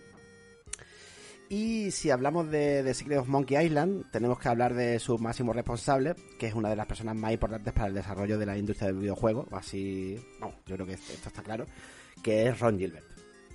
Eh, este hombre nacido en la grande Oregón, en enero del 67, pues se considera a sí mismo una persona no especialmente creativa. Eh, más bien se considera un programador que entró en el mundo de los videojuegos en base a dos eventos que, cambiaron su forma de pensar de, manera radical. El primero fue a los 12 años cuando eh, descubrió que el mundo de la programación era algo que le gustaba gracias a su padre, que era físico y que le trajo a casa una, calculadora de estas eh, que no sé si habréis tenido algunos de vosotros. Eh, una, bueno, esta era una TI 59, no sé si exactamente alguna de las que habrán pasado por nuestras manos, pero eran las típicas calculadoras estas que podías hacer minijuegos, que podías programarlas y tenían una especie de una pequeña memoria, ¿no? Para que tú hicieras tus propias tus propios programitas. Y me imagino que bueno, eran programas muy simples o jueguecitos muy simples basados en números, pero que le metieron ese, ese gusanillo, ¿no? De, de manejar una máquina usando, usando el propio lenguaje, ¿no? De la máquina.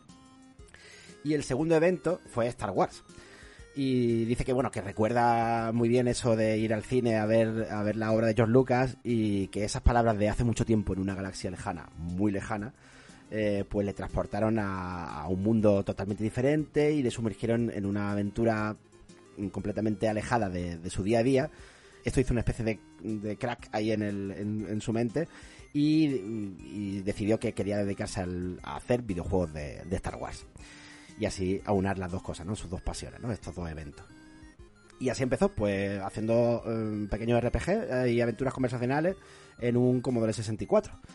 Ordenador que, por cierto, yo también recuerdo con, mucho cariño porque fue, creo que, el, primer 16 bits que pasó por mis manos. Bueno, no, primero fue el Astran y luego fue, luego fue el Commodore 64. Eh, spoiler, a mí, o sea, muerte de Astran viva Commodore 64. Nota al pie, Es una nota, pequeña nota, ¿no? Al pie, Me acuerdo además de pequeño había muchas guerras de gente que tenía Spectrum, gente que tenía Astran, gente que tenía Commodore 64 y siempre los del Commodore eran como los más... Ah, es que no sabéis lo que es jugar con colores y, buenos gráficos. Ah, los de Spectrum. Bueno, esto es la típica la batallita, ¿no? Del abuelo cebollita. Eh, bueno, por aquel entonces, y estamos hablando de, casi principios de los 80, lo que teníamos eran eh, aventuras conversacionales, que yo creo que esto lo hemos hablado aquí mm. en más de una ocasión. Eh, ¿Tú has jugado alguna, Juanca, de, de la época? Yo he jugado a posteriori. En su época no, porque recuerdo que me llegaron un par de ellas, pero estaban en inglés, yo no entendía inglés. Aquello era muy raro. Yo ya soy más hijo de, de Indiana Jones and the Fate of Atlantis y ahí no había que escribir. Y recuerdo que me sorprendían aquellas que algún, quizás el primer, ¿cómo se llama? El del medieval este, el King Quest, ¿no? El, primer King Quest sí había que, sí había que escribir. Sí. Y yo, claro, no, no, atinábamos, vaya. Así que no, no, no soy yo muy amigo. Sí, después he jugado alguno, creo que la aventura original, ¿no? Es una de las más que se llama así, vaya, una de las más jugadas. Exactamente, que es Colossal Cave Adventure del 77 y eso y precisamente la que tú has comentado de los de los King Quest eh, bueno, son, son, digamos, hijas de eh, lo que empezó a hacer Sierra en los 80 eh, con el género, que, que, empezaron, digamos, a meterle gráficos con Mystery House, que ese es un título de los 80 y era una mezcla eso de conversacional, igual que los King Quest, pero con, con gráficos muy, digamos, muy primitivos para aquel entonces, pero gráficos al fin y al cabo. Entonces, bueno, eh, a, Ron Gilbert, esto de lo que tú has comentado precisamente, lo de escribir y en inglés tal y cual, el, bueno, el parser, ¿no? Como lo llaman, a eso no le gustaba nada. Entonces, eh, bueno, intentó hacer sus primeros títulos en, en el Commodore 64, eh, le contrataron una empresa de California, Hesward, y bueno, la empresa no tuvo mucho éxito, así que pues tuvo que recoger los bártulos y volverse, volverse a casa. Eh, pero justo en ese momento sonó el teléfono, por lo visto dice que estaba haciendo, vamos, estaba haciendo las maletas para volver a la universidad. Y imagínate que te llaman, Juanca, y eh, el, que te llama es eh, uno de los responsables de Lucasfilm Games diciéndote que, oye, que han visto tu juego y que les gusta y que quieren que, trabajes para ellos. Entonces, claro, esto es de la epifonía, ¿no? De en plan de, ostras, a mí me encantaba Star Wars y ahora voy a poder trabajar para la empresa que, que, que me ha traído a este mundo. Entonces, pues, vamos, eso fue un, fue un pelotazo para él. Y encima eh, tuvieron la oportunidad él y otros y otros compañeros de trabajar en el, en el rancho Skywalker, que es mm, vamos, el sitio mítico donde se ha, bueno, se, ahora mismo se, ahora mismo no, pero en su época, eh, bueno, la postproducción de sonido, de efectos digitales, todo se hacía en el, en el rancho Skywalker. Eh, sobre 1983, eh, podías ver en un día de la oficina normal y corriente, pues podías ver a Spielberg, que se pasaba por allí, y, bueno, que era, era, un, era un sitio de ensueño y que era su, vamos, el lugar ideal. Era, como estar viviendo eso, una, una fantasía, ¿no? Eh, precisamente dos años después, en el 85, eh, Ron Gilbert iba a hacer el primer juego grande y el que todos ya tenemos un poco de recuerdo. Y que era un poco en respuesta a, lo que hemos comentado de los King Quest eh, de Sierra. Y este título ya mítico es Maniac Mansion. Y con él se estrenaba el sistema Scum. Ay, el grande Scum, ¿eh? el, el, abuelete. que, que, bueno, no sé, bueno, esto ya me imagino que lo conoceréis. Scum son las siglas de Script Creation Utility for Maniac Mansion. O sea que es que está totalmente ¿no? ligado, al, ligado al juego. Y, y lo que hacía que este juego mm, ya empezara a hacer evolucionar un poco la narrativa, eh, entre otras muchas cosas, y sin entrar mucho en tecnicismo, era transitar un poco por el engorroso, ese engorroso sistema conversacional eh, que Gilbert odiaba y que lo sustituía por combinaciones de objetos y elementos del escenario junto con acciones y todo manejado con el, con el ratón. Entonces, algo imprescindible para los puzzles de un juego eh, y que es parte esencial de Maniac Mansion y del futuro del, género, pues, pues cuajó y, permitió pues, pues la creación de, de muchas de las obras maestras que vamos a hablar ahora como fue en el 1989 eh, con el estreno de Indiana Jones and the Last Crusade. Y aquí fue Ron Gilbert el programador principal y, aquí es donde se formó y le dio tiempo para formar mejor un poco la otra idea que él tenía rondando en la cabeza por aquel entonces. Yo no, yo también me acuerdo de comprarme las Crusade, es que esto ya forma parte del ADN no cerebral y, joder, qué, qué, bueno, qué bueno rato me pegué yo con, el, con la última cruzada. Yo tengo... Y mira que era una... Era durilla, ¿eh? Yo recuerdo haber eh, ido a casa de un tío mío que tenía una amiga. Un... Y ponerme el este, la última cruzada, que estaba en la parte de el final, cuando tienes que arrodillar con las cuchillas y tal. Y no, le, no le daba tiempo a pasar nunca y tal. Y yo que yo no entendí nada, tardó un montón en cargar. Eh, fue como, bueno, yo qué sé, ¿esto qué es? Entonces, el, de verdad que la última cruzada no lo he jugado nunca, ni siquiera después me he vuelto a él. Y ahí lo, atractivo era que seguía bastante fielmente la película, ¿no? Claro, con sus pequeñas con sus pequeñas escenas añadidas, con digamos lo, el, haciendo la, cubriendo esa elipsis de la peli con un poquito más de trama, eh, pero sí, básicamente seguía la, pie, la, la película casi al pie de la letra también era un ejercicio de, bueno, a ver si podemos hacer una aventura narrativa con este sistema y, siguiendo una aventura que ya está hecha y que la verdad es que tuvo bastante buen, buen resultado. Y durante esta época, pues Ron mm, publicó un artículo eh, que dice mucho de su filosofía a la hora de abordar un, un, juego de aventura. Y ya el título no tiene desperdicio, que es, básicamente el, el artículo se llama Why Adventure Games Suck. O sea, ¿por qué apestan los juegos de aventuras? ¿no? es un tipo, es un cachondo, ¿eh? Todo esto tiene su propio humor y no es, no es especialmente grave, ¿no? Pero en él, pues, Ron pues analizaba los tropos clásicos de la aventura gráfica y proponía una serie de reglas básicas para mejorar la narrativa, ¿no? Y algunas la verdad es que son bastante lógicas, pero está guay verlas como impresas, ¿no? Y tener como un objetivo claro para hacer este tipo de aventuras. Algunas son eh, el objetivo del juego siempre debe ser claro. O sea, el protagonista tiene que tener siempre presente cuál es el objetivo final. En el caso de, de Indy, pues era pues, recuperar el Grial, por ejemplo, ¿no? Y todos los pasos que, el jugador eh, tenga en la aventura, o de la aventura, mejor dicho, tienen que ir encaminados hacia ese objetivo último. Y esto se imbrica con los puzzles, ¿no? Eh, otro objetivo claro era no matar al personaje. O sea, nunca eh, se puede matar al, al, personaje principal. Entre otras cosas porque así se diferenciaba un poquito de Sierra. Y Sierra era muy de matarte a la primera Sí. de cambio si Sí, tomabas una mala decisión. total. Eso estaba bastante... Además que eran cosas que, no sé, o sea, me acuerdo del King Quest 2 o el 3 que había un, un lago y tú te acercabas y de repente un cocodrilo cogía y te mataba directamente. Oh, has perdido, ya sabes, no te acerques a lagos que no cuando no sepas que hay, ¿no? Es como, joder, tío, no me den ni una, ni una oportunidad, un poco bestiajos, ¿no? Eh, también hay, bueno, hay, ya por dar unos pinceladas, están los backward eh, puzzles, ¿no? Los puzzles eh, de ingeniería inversa en el que hay primero el aboga por pensar en el objetivo último del puzzle, el que en que tenga sentido y luego eh, digamos eh, imbricarlo o digamos desarrollarlo hacia atrás, ¿no? Para que todas las piezas del puzzle tengan especial significado y que todo case bien a la hora de resolverlo y así nos sintamos pues bastante inteligentes, ¿no? Habiendo resuelto la, el, el brete, ¿no?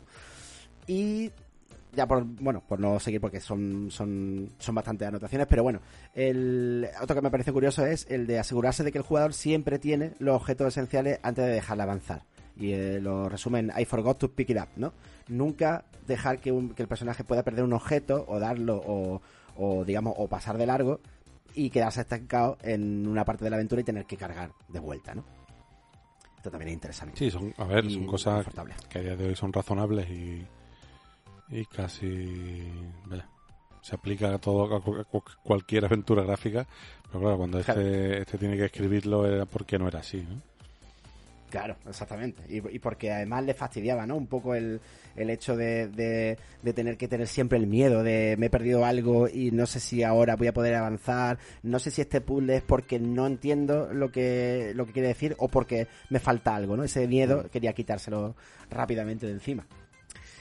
Y bueno, siendo, no siendo, mejor dicho, precisamente fan de la, del género fantástico, eh, Ron Gilbert em, pues estaba pensando en una alternativa a los típicos juegos de dragones, caballeros, espadas mágicas y cosas de estas. Y siempre eh, estuvo rondando la idea de hacer algo diferente, una alternativa, ¿no? Entonces siempre que le, por lo visto, siempre que le surgía una alternativa pensaba en piratas. Entonces, hacer un juego de piratas era una forma un poco de hacer fantasía sin ser fantasía clásica.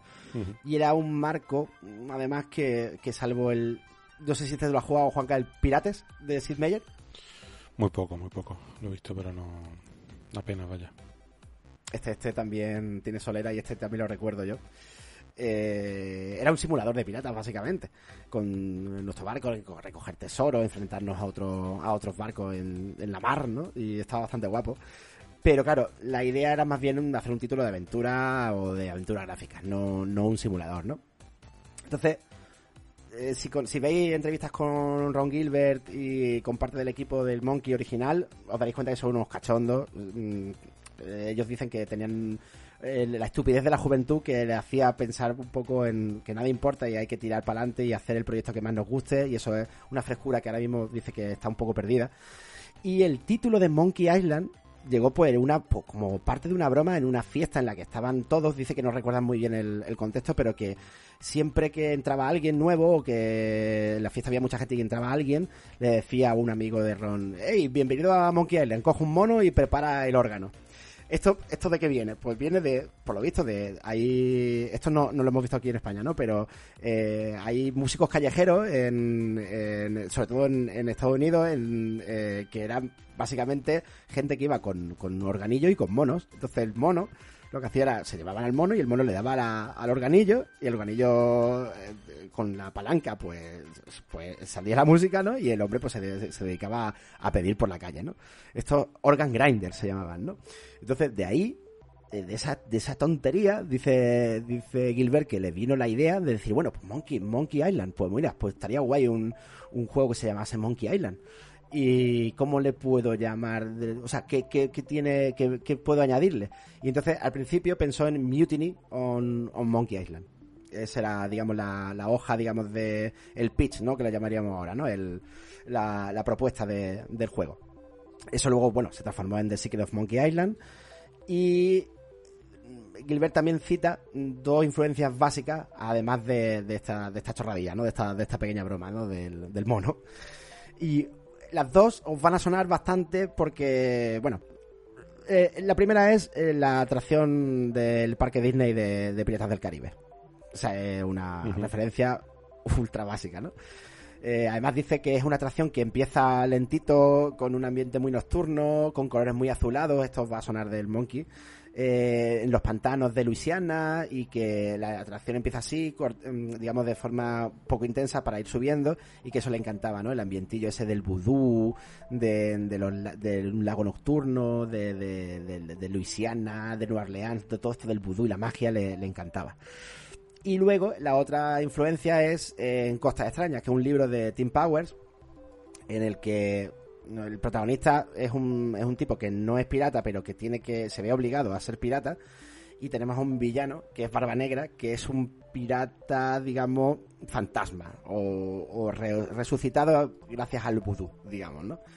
Entonces, estos dos elementos, pues, le casaron y eh, si, os acordáis, pues bueno, estos son los dos elementos clave de, de, hecho de, de Monkey Island. Hmm.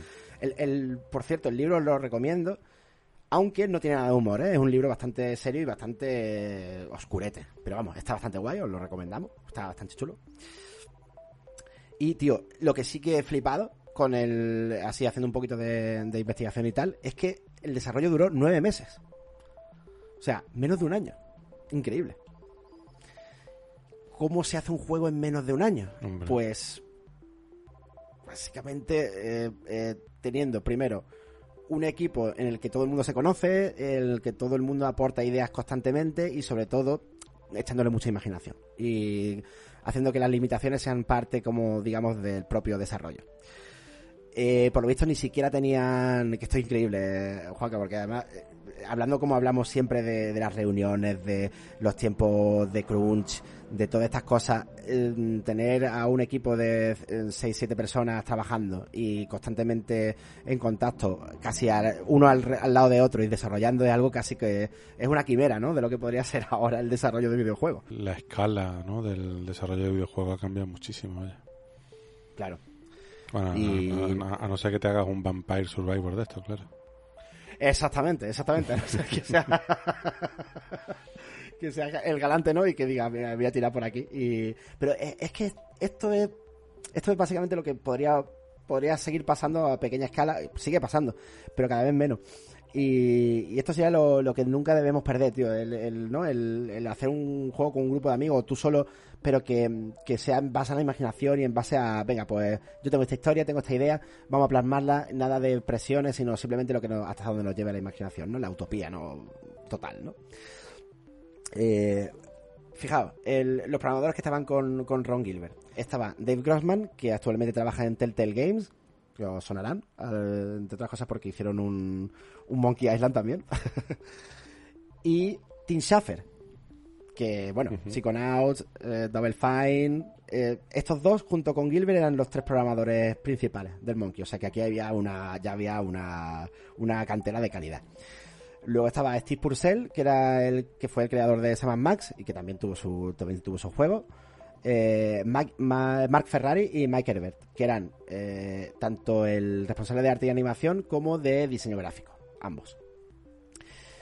Y bueno, pues eh, en este periodo único, mm, todo se desarrollaba o se, digamos, se planteaba en base a brainstorming, a reuniones de un mínimo de dos horas donde, bueno, pues planteaban los puzzles y donde sobre todo a cada miembro se le asignaba pues una habitación para, tanto para hacer el, plantear a los personajes, eh, seguir con la historia y plantear los puzzles. Y gracias pues a Scum, eh, pues esto era bastante fácil de, de llevar a cabo con la herramienta ya creada.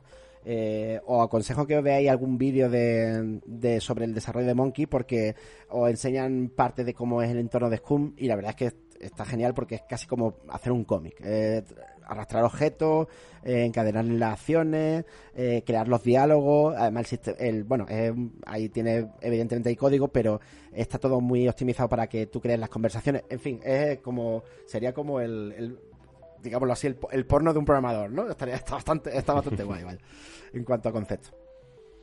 Por cierto, el Gilbert hizo la parte del, barco pirata, se la, se la comió casi que toda él. Y el arte gráfico se hacía con el Deluxe Paint 2 de Amiga. Esto lo he flipado, la verdad. Lo he flipado bastante. ¿Te acuerdas de la portada de Tutankamón de, del Deluxe Paint? Sí, sí, sí. Este, pues este era, este era. Yo creo que lo tenía, tío. Oh, es que esto es genial, tío. Esto es, verdadero, es, oro, tío. Las cositas estas de desarrollo. Mucha gente se ha preguntado de dónde viene el nombre de Guybrush Tripwood, ¿no? Pues la cosa tiene bastante gracia. Porque, por lo visto, eh, mientras diseñaban los sprites de movimiento y los personajes, eh, el protagonista todavía no le habían puesto nombre. Entonces le llamaban simplemente Guy, el tío, ¿no? Eh, tío moviéndose, tío saltando, tío tal, ¿no? Entonces, eh, Steve Purcell, que era que trabajaba en los diseños, cada vez que exportaba una animación, la animación en Deluxe Paint 2 se llama brushes. ¿No? Entonces, cada archivo que él exportaba era, por ejemplo, Guybrush 1, Guybrush 2, eh, Guybrush eh, eh, Jumping, Guybrush... Entonces, claro, eh, no tener ni idea de cómo llamarlo y decir, bueno, pues, ¿cómo lo llamamos? ¿Cómo lo llamamos? Y por lo visto en una de estas reuniones dijeron, pues, ¿y si dejamos lo dejamos tal cual como Guybrush y así se quedó. O sea que el nombre de Guybrush pues viene de, Guy y de, los brushes del, del Deluxe Paint. O sea, brutal. La verdad que, que, uno de esos nombres muy complicado, pero que se acaba haciendo muy famoso, ¿no? Totalmente. Además, estaba el proceso hecho así de complicado porque era difícil de pronunciar. Cuando se lo dice a alguien, más con el apellido del Threepwood, que por lo visto viene de una, de una novela, que le gustaba mucho a Dave Grossman y le decidieron poner el, nombre, el apellido del, protagonista de la novela. Y entonces pues ya, ya, ya tenían su Guybrush Tripu y su nombre complicado. eh, luego otras cosillas interesantes. Por ejemplo, no sé si os acordáis de Stan, el vendedor de barcos. Sí, que nada más que hacía mover las manos? pues está sacado directamente de un de los típicos vendedores de coches eh, usados de, de las típicas concesionarios de estos de Estados Unidos que habéis visto en mil películas que llega el tío, ¡eh! Bueno, tengo el coche para ti. Seguro que te estás preguntando, ¿cuál es mi coche? Pues verás, tenemos aquí un Impala del, del 95 que, ¿no? Pues el típico tío de, de la, del concesionario de coche es, pues, eh, era Stan. Y así, bueno, lo sacaron de varios anuncios, de varios conocidos, de una, bueno, de, un, de, un, de una época en la que Ron Gilbert iba, te quería comprarse un coche y tenía que sufrir ahí el regateo con, con los vendedores. Y ahí salió Stan, por ejemplo la, la Swordmaster, Carla, eh, era básicamente una empleada de, recursos humanos de Lucasfilm que, que, trabajaba con ellos y decidieron pues no solo ponerle eh, el nombre sino también usar su cara para, para que fuera la Swordmaster eh, del juego. Y, y, bueno y por en medio pues tenían todas digamos las posibilidades de hacer coñas con, con el mundo de Lucasfilm y de bueno de hecho es que sale hasta George Lucas. No sé si os acordáis de, del troll del puente en, en el Monkey en el que, tienes que darle un pescado. Hostia, pues sale, está ahí en el puente, está, es un troll, pone troll, troll del puente, ¿no? Entonces, si le das un pescado, el tío te, exactamente, aquí por aquí no lo están charlando de lo del pescado. Eh, gracias, Calde. estaba el, estaban, estaba delante del puente, le dabas el pescado, te ibas, y cuando desaparecía Guybrush de la pantalla, pues se quitaba la, la máscara y era John Lucas. Se lo comía, y se volvía a poner la máscara. Bastante guay bueno, hay coñas con Loom, con Indiana Jones, con una chapa que tiene un pirata de, de Scum. Eh, en fin, hay, hay muchísima, muchísima gracieta, vamos, digamos, autorreferenciales. que, que siempre las tenemos ahí un poco en, el, en, en la mente. Otra cosa mm, que también, bueno, es bastante famosilla es, es el duelo de insultos. Eh, que para esto contaron con Orson Scott Card, que es el autor del juego de Ender y de muchos títulos más de ciencia ficción, y que por aquel entonces, y esto yo no lo sabía, trabajaba en el Compute Magazine, que era una como lo que puede, podría haber sido el hobby consolas de ahora o la micromanía de antaño. Eh, haciendo reseñas. A Lucasfilm le gustaba bastante la forma de escribir de Orson Scott Card, entonces le encargaron pues que se inventara una serie de, insultos para un, a un puzzle que tenía en mente Ron Gilbert, que venía un poco de los puzzles conversacionales que hay en Indiana Jones, ¿no? que están basados en preguntas y respuestas. Entonces, eh, Orson Scott Card, pues, le pasó a su hijo eh, un, vamos, le puso un folio en blanco, venga, que, o sea, veniros con y traeros los insultos más estúpidos que os, que os, que os, que y eso lo fue recopilando, se lo mandó a esta gente y algunos lo utilizaron, otros no, y los que no utilizaron y son cosechas de, del equipo de Gilbert son de Dave Grossman y Tim Schafer sobre todo, que fue el que más aportó en, en esta parte. Y yo creo que es lógico que sea Tim Schafer el que más le dio al tema del humor, porque ya sabes que casi todos los títulos de Double Fine son están muy basados en el humor, ¿no? En, digamos, en las cosas. Sí, sí, sí. Total, vaya. Total, y además que eh, son gente tanto Steve Schaffer como Gilbert son gente que los ves que son unos cachondos, ya tienen su edad, pero que, que son unos, son unos locos y que, y que toda esta, toda esta gracieta y este humor viene muy, totalmente en su ADN. está bastante guay. Y bueno, ya por no entretenerme mucho más, porque esto, la, idea del 2 es que sea algo así más rapidito y sea algo más de, bueno, de que para que busquéis vosotros también un poquito de información y que os intereséis un poco por la historia del Monkey, que hay muchas anécdotas y hay muchos vídeos que tiene Gilbert de conferencias, de, de entrevistas en el que cuenta, digamos, todos los detalles y todos los pormenores de, del desarrollo del Monkey. Eh, me gustaría terminar con, primero, con el tema de, la versión que jugamos, porque yo jugué, recuerdo, a la VGA. Era la versión, eh, digamos, que, yo pude coger. Eh, pero recuerdo haber visto muchas capturas en EGA, en 16 colores. Y esto, yo me acuerdo que, que bueno, yo no lo sufrí, pero bueno, en por la época era una. Es que había. Básicamente la habilitación era en el floppy disk. El, ¿cuánto, ¿Cuánto tenía un disco de, un, de 1,5, tío? Eh, uf, ya no me acuerdo del, del, tamaño. ¿700k? ¿Un mega? No creo que llegase el mega, ¿no? ¿De cuál dices? ¿De los grandes? De los chiquititos. Eh, 1,45 mega. Eh, exactamente. Pues fíjate, o sea, esta era la la, digamos, la, lo que era la, la, limitación en cuanto a espacio. Eh, por aquí nos comenta Carlos del patrón que yo eh, dice yo pedí la, eh, por correo la de 256 colores y eran 12 disquets. O sea que te puedes imaginar. Que por cierto también había una coña con los discos que en el había una parte del, de un laberinto en el bosque que, mm, que te pedía el disco 200, disco, 200 el disco 210 y te lo intentabas dos o tres veces hasta que decía, bueno, mm, paso entonces de meterme por el, por el tocón de árbol de aquí. Venga, sigamos. recuerdo, recuerdo, sí, sí.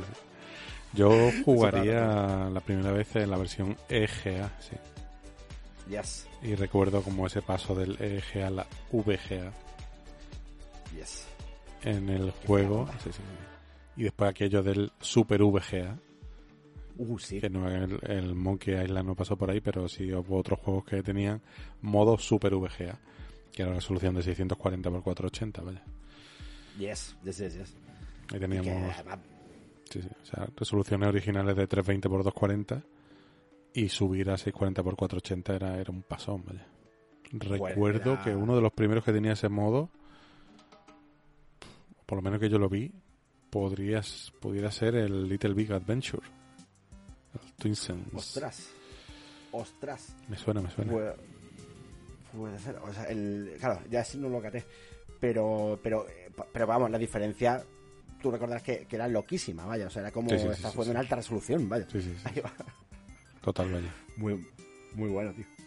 Y además que, vamos, de hecho, si miráis un poco la historia, eh, Mer Ferrari cuenta que, que para darle un pelín más de, como de variedad a, la, paleta de color y demás, mm, y pasar de esos 16 colores eh, que lo tenían, digamos, eh, encajado, ¿no? En, el- en el- en el- entre esas pocas posibilidades, pues usaban mucho tramado, mucho de, Mm. de usar mucho color por encima con píxeles y currarse unas tramas lo más complejas posible para que diese más sensación de, digamos, de, de color y de variedad, vaya. Ostras, mira la que ha puesto el Carlos. Ahí la, las diferencias es notable, ¿eh? Sí, sí, sí. Bastante. Joder, tío, esto. CG Eso, la primera CGA del tirón, ¿eh? Sí, sí, sí, total. Ya. Cuatro colores, ¿no? Y bueno, cuatro colores, cuatro colores. Sí, sí, sí. De hecho, joder, yo habré jugado unos cuantos en cuatro colores, ¿eh? En CGA yo he jugado unos pocos también, sí. Yeah. Ah, La vida es tan maravillosa entonces. Bueno, Sin internet. sin la internet del demonio, ¿no? Ok, boomers, ¿no? bueno, y entonces, al final, la magia, pues, funcionó y The Secret of Monkey Island fue publicado el 15 de octubre de 1990. Eh, es muy curioso porque Lucasfilm Games no trabajaba a nivel global con una distribuidora, sino que iban, eh, digamos, por país eh, haciendo los contratos directamente con, con cada una de las distribuidoras de cada país. Aquí le tocó a Herbe. Eh, yo tengo ahora mismo el logo de Herbe en la cabeza. Qué grande. Sí, sí, sí, total. Y Monkey Island, Secret of Monkey Island acabó saliendo para Amiga, Atari ST, eh, 2, evidentemente PC, eh, MacOS, Mega CD, Windows 360.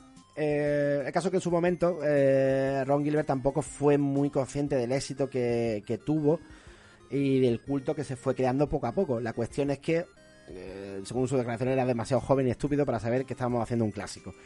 O sea que esto no, estaba precisamente preparado. Y pronto se le encargaría de desarrollar una secuela, pero eso, bueno, esto ya es carne de, otro dossier.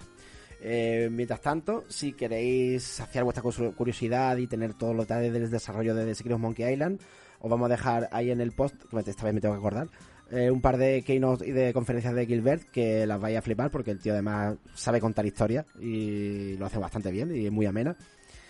Y sobre todo también echarle un vistazo al libro eh, Los misterios de Monkey Island de Nicolas Descheneux, que lo ha publicado GamePress el año pasado y que está bastante bien. Y así, a ver si entre todo, pues damos un poco con el, con, en realidad, cuál es el secreto de, Monkey Island, ¿no? Porque hasta, hasta ahora no, no lo conocemos, ¿no? A ver si ahora con el reto no, Monkey Island aclaramos, nos aclara un poco Ron Gilbert la, la cuestión. Pues muy bien, muy bien, muy bien. Interesante esos, esos datos sobre este clásico, este clasicazo. Yo me acuerdo uno de los puzzles que tenía que ver con el grog, que te iba mm, derritiendo el vaso. Exacto. Y antes de que se derritiera tenías que volcarlo en otro vaso. Tenías que hacerte con no sé cuántos vasos y mientras tanto ir avanzando el personaje. Uf, aquello tenía, tenía tarea. Sí, sí, sí. Además era como más... Se salía un poco de la dinámica, te la rompía un poco en tanto de abrir o coger con... No, o hacer con o mirar en... Y lo cambiaba un poco y te metía ahí un puzzle eh, completamente diferente que, que animaba un, mo- un mogollón la, digamos, la aventura. Ah, es que es muy grande, tío. Esto apunta al margen. A mí me flipaba del Monkey Island el tema ese que hubiera un mapa y tú pudieras ir como navegando de una isla a otra. O eso fue ya en el 2, no lo sé. En el 1, en el 1 también en el estaba. 1, ¿no? Vale, vale. Sí. Y ir descubriendo una isla y llegar a esa isla, y que esa isla tuviera también un mapa, ¿no? Se veía el personajillo, Sí. eran dos píxeles. Y descubriendo las zonas a las que podías ir, a que, o sea, que yo me, me, me, me entusiasmó muchísimo, vaya. Sí. Sí, sí, sí, sí, sí, sí. Y además en el... En, en el, en el 2 eh, la cosa ya eran cuatro, creo, ¿no? Creo que eran, que eran cuatro islas. La- lo tengo, lo Y- tengo muy olvidado. Tendría que, que pegarle un- una revisión a esto, ¿eh? Incluso con el con la- el remake que hicieron, como lo puedes cambiar cuando quieras de la versión 8 a. O sea, la versión clásica a la moderna, te lo puedes fumar los dos. Están creo que a 8 euros o 9 euros, ¿eh? Está bastante guay. Guay, guay. Pues de este clasicazo eh, en mayúsculas nos vamos a dar un repasito a otro, otro juego que tiene bastantes años menos de antigüedad, pero que se ha convertido en uno de los clásicos indiscutibles de la blanca de Nintendo. Vamos a ver qué juego tenemos hoy para la sección del Wii Memories.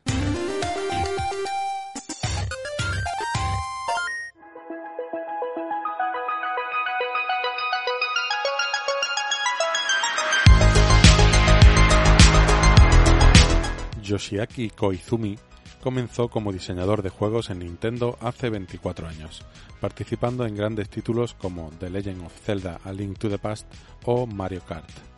Sus primeros pinitos como director fueron con Super Mario Sunshine o el título que nos ocupa hoy, Super Mario Galaxy. Este título, que sigue la estela dejada por Super Mario 64, salió en noviembre de 2007 en exclusiva para la blanca de Nintendo. La historia que envuelve este episodio da exactamente igual. Hace tiempo que Nintendo abandonó aportar mucha carga argumental en los juegos de Mario y se agradece. Aquí hemos venido a divertirnos. En cualquier caso, la historia comienza en el Reino Champiñón, que cada 100 años celebra el Festival de las Estrellas, conmemorando el paso de un cometa gigantesco. De camino al castillo de la princesa Peach, Bowser aparece en una nave y lejos de contentarse con secuestrar solo a la princesa, arranca el castillo entero y lo lleva hasta el centro del universo. Antes de marcharse, Kamek manda con su varita mágica a Mario a las estrellas, donde se encuentra en una gran nave estropeada a Estela. Ella necesita la energía de las superestrellas para hacer funcionar su nave Planetarium y poder ayudar así a Mario a llegar al centro del universo para rescatar a Peach. Esta nave funciona como hub central del juego, donde a través de unos observatorios espaciales podremos acceder a distintas galaxias y planetas. Al principio estos observatorios estarán desconectados y a base de superar niveles y conseguir superestrellas iremos activándolos para poder acceder así a más niveles. Un total de 120 superestrellas nos esperarán a lo largo de esta aventura. Para esta hazaña tendremos la ayuda de los destellos, unas pequeñas estrellas que nos guiarán por la nave y los diferentes mundos. Más adelante en el juego contaremos también con la ayuda de la Brigada Toad y del propio Luigi, la propuesta innovadora del título se basa en la gravedad. Todos los niveles transcurren en unos planetoides, esféricos al principio, pero que toman las formas más variopintas conforme avanzamos, que tienen su propia gravedad y pronto estaremos dando vueltas en pequeños planetas, jugando boca abajo o cayendo en lugares inesperados. Para facilitar un poco el combate contra enemigos, se implementó un sistema de ataque giratorio, ya que en muchas ocasiones era complicado calcular el salto para caer justo encima de los distintos enemigos. En este título volverán a aparecer los disfraces para Mario. Encontraremos a Mario Abeja, capaz de flotar un poco y adherirse a ciertas paredes, o el Mario Fantasma, que nos ayudará a colarnos por ciertos lugares. También aparecerán otros power-ups clásicos de la saga como las flores de fuego o hielo. Super Mario Galaxy es un claro ejemplo de juego de mecánicas. Tras una presentación a la nueva forma de jugar, van añadiendo ingredientes y variantes y acaban poco a poco exprimiendo todas las posibilidades que ofrecen estas nuevas interacciones a estos niveles y al igual que en muchos otros títulos de Mario, es todo un ejemplo de diseño de videojuegos y de desarrollar un lenguaje de jugabilidad y mecánicas al 100%. Debido al carácter familiar de la propia Wii, se incluyó también en este título un modo para dos jugadores, donde un segundo Wiimote podría apuntar a la televisión para ayudar a bloquear enemigos, recoger trozos de estrella o ayudar con los saltos. El juego presentaba, aparte de la posibilidad de rejugarlo con Luigi, una serie de retos que se generaban aleatoriamente con los cometas pícaros. Al aparecer uno de estos cerca de un planeta, modificaba los recorridos dependiendo del color del mismo, añadiendo una especie de eventos especiales. El cometa rojo desafía al jugador a terminar un nivel dentro de un tiempo determinado. El cometa mortal reduce a un solo punto de salud la vida de Mario, es decir, el jugador debe completar el objetivo sin ser dañado ni una sola vez el cometa sombra enfrenta al jugador a un doble oscuro, teniendo que superar el nivel antes que él para conseguir la superestrella. El cometa rapidín hace que los enemigos se muevan el doble de rápido y por lo tanto sean más difíciles de evitar. Y el cometa púrpura, que aparece únicamente después de haber completado la parte principal del juego, obliga al jugador a recolectar 100 monedas púrpuras en dicho nivel. El juego recibió el premio al mejor juego del año, vendiendo 6,1 millones de copias, colocándose en el cuarto juego más vendido de la Wii. Recibiría una secuela, donde se volvería al clásico mapa de niveles y se expanderían las mecánicas, recuperando a Yoshi para esta ocasión. Para muchos, esta segunda entrega llegaba a superar a la primera y muchos la echamos en falta en ese polémico recopilatorio Super Mario All Stars 3D que salió en 2021 para Switch.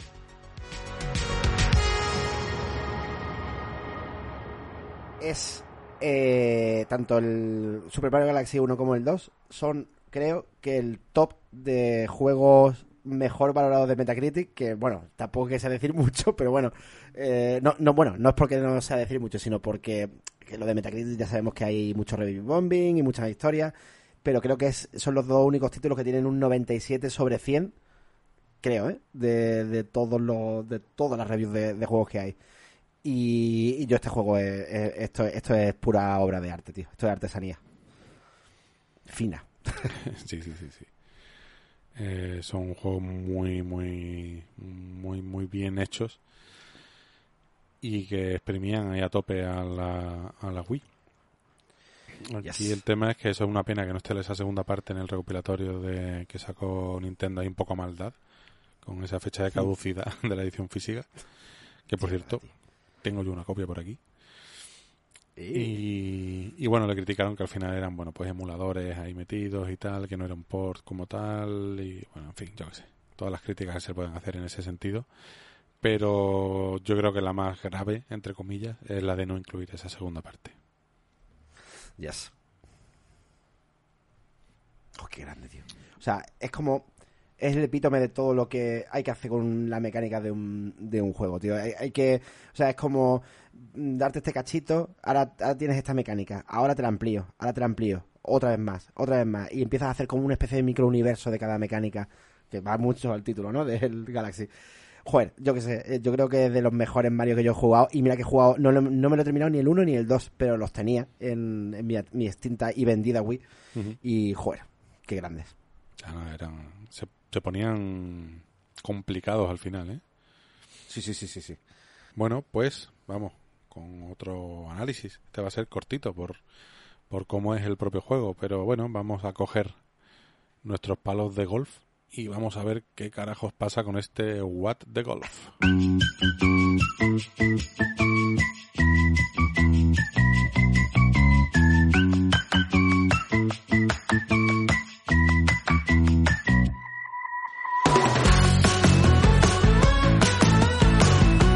Bueno, pues estamos ante uno de esos jueguecitos que salió en septiembre del 2019 directamente en ese Apple Arcade.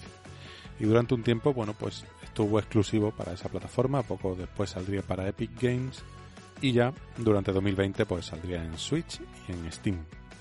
Juego desarrollado por Triband, eh, una desarrolladora que tiene, básicamente entras en su web y este es el único juego que se ve, que dice que están trabajando al menos en tres títulos más. Eh, y su claim es We Make Comedy Games. Hacemos juegos de comedia. Y la verdad es que no, no está nada, nada mal atinado ese claim. Porque, bueno, nos encontramos ante un juego que es muy, muy divertido, muy sorprendente y, y que da una vuelta de tuerca a, a los juegos clásicos de golf.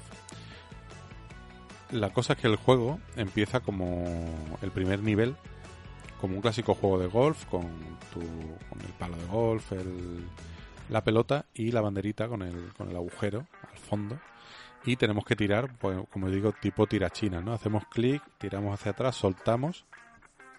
Contra más atrás tiremos, pues más potencia metemos a la pelota.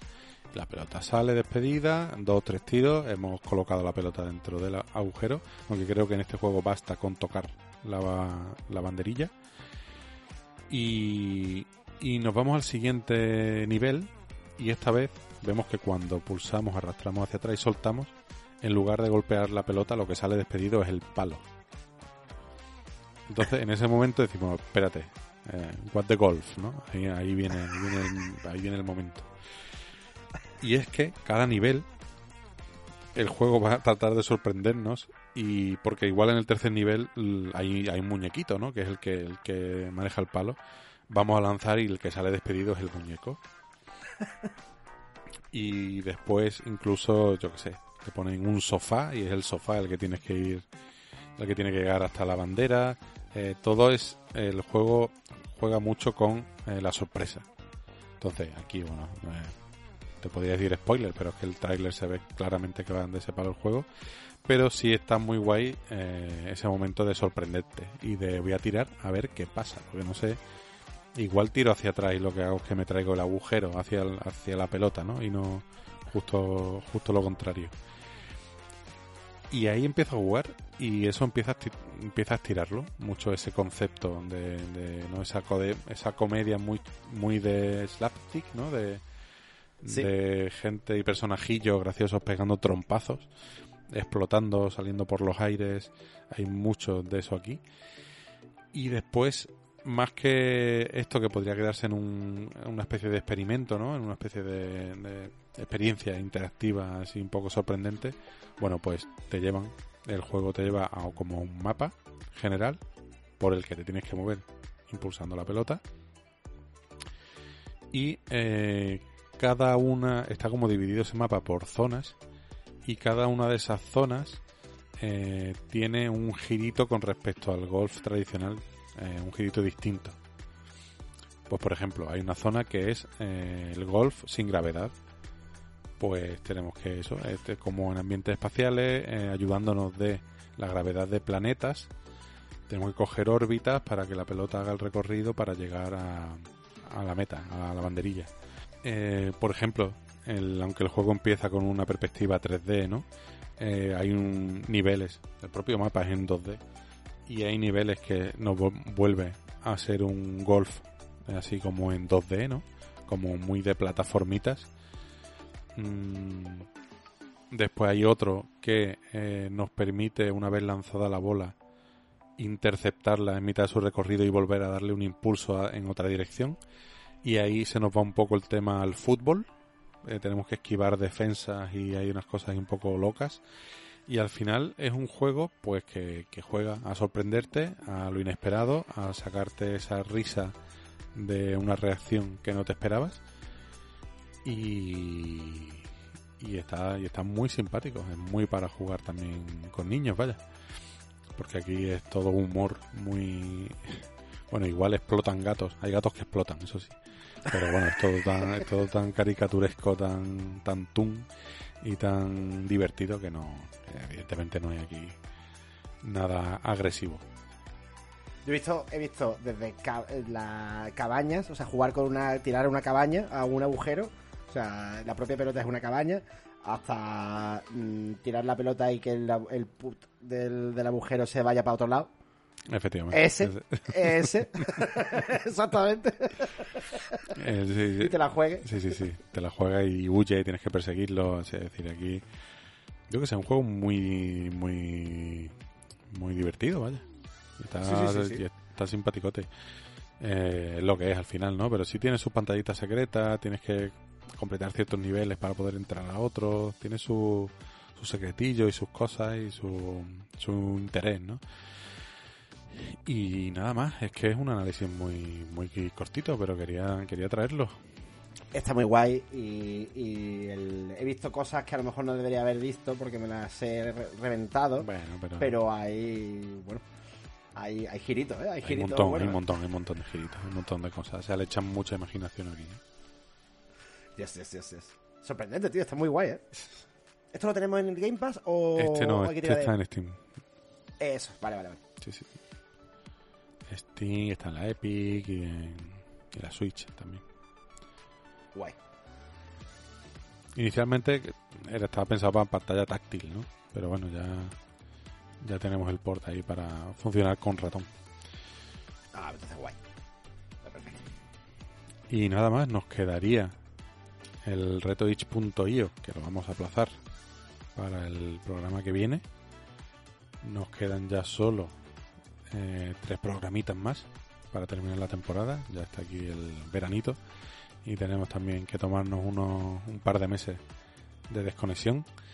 Pero bueno, aún nos queda, nos queda cuerda para rato. No sabemos si haremos un programa último un poco más especial, más largo, spoiler cast quizá de Elden Ring si es que lo hemos acabado para, para esa fecha. Yo me lo voy a poner como objetivo, tío. Yo eh. creo que sí, ¿eh? Hay que ponérselo igual las vacaciones de verano, ¿no? Decir, venga, una semana me lo muero aquí, me, me lo quito de encima, ¿no? Sí, porque además mm, yo creo que tanto tú como yo estamos ya en la parte... O sea, hemos visto nieve, hemos tocado cumbre. Hemos tocado cumbre, pero es que hay mucha cumbre que tocar ahí, ¿eh? ¡Hostia! es, que, que- es que dentro de la nieve hay mucha, hay mucha historia ahí. Madre mía, tío. Hostias. Sí, sí, sí. Queda, ¿eh? Queda. Uf. Madre mía. Bueno, a ver si podemos. bueno, sí, sí. Si hemos llegado hasta, hasta aquí, lo terminaremos, vaya. Y, y no te creas que me... O sea, no me corre esa prisa de, venga, que me lo quiero quitar ya, que ya se está alargando mucho. No, no, o sea, me- no, no no. me importa que se alargue. ¿eh? Sí, sí, sí. Tomándote Pero los bueno. descansos Sí, sí, claro. para no empachar. Sí, sí, sí. Y nada más, pues daros como siempre a todos las infinitas gracias por escucharnos, por seguirnos en las redes. Sabéis que estamos en Twitter, en Instagram y en Facebook. Y por escucharnos en iVoox, iTunes, Spotify, YouTube o desde nuestra propia página web www.envicia.com desde donde podréis jugar diariamente a acertar el juego y eh, donde eh, podéis, si os gusta lo que hacemos y queréis echarnos una mano para mantener este podcast, podéis invitarnos a un coffee mediante el enlace disponible en la home. Y nada más, muchas gracias a los que ya lo hacéis, eh, muchas gracias a los que nos escucháis de otros países que no son España y muchas gracias a Rodor por haber estado por aquí esta noche hablando sobre videojuegos. Muchas gracias a ti, Juanca. eh, muchas gracias a todos, a todas. Y recordad, esto bien lo voy a hacer yo, darle más a los videojuegos que nosotros estamos esperando a que Trevor vuelva con, con los gráficos muy abiertos y muchos besicos. Venga, hasta luego. Adiós. Y que que más, no sé si es así.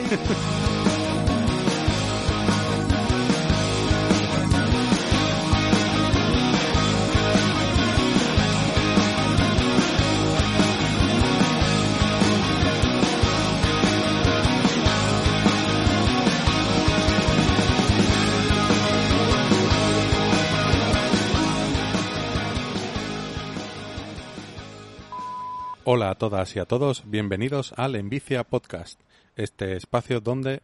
Uy, ¿este espacio? Sí, sí, sí, ¿Lo sí. Sí, sí, sí, sí, sí. Joder, tío, he tenido ahí un lapsus raro. ¿eh? La rareza de lo que ya es común, ¿no? Sí, sí. Además, tanto Tiny Tina's Wonderlands como E WWE 2K22, joder, macho, te parió. Seguro que alguna cae. I'm fragile, but not that fragile. Uy, que, tío, que tengo puesto el Happy Game, coño, qué, qué miedo me ha dado de repente cambiar la pantalla, coño.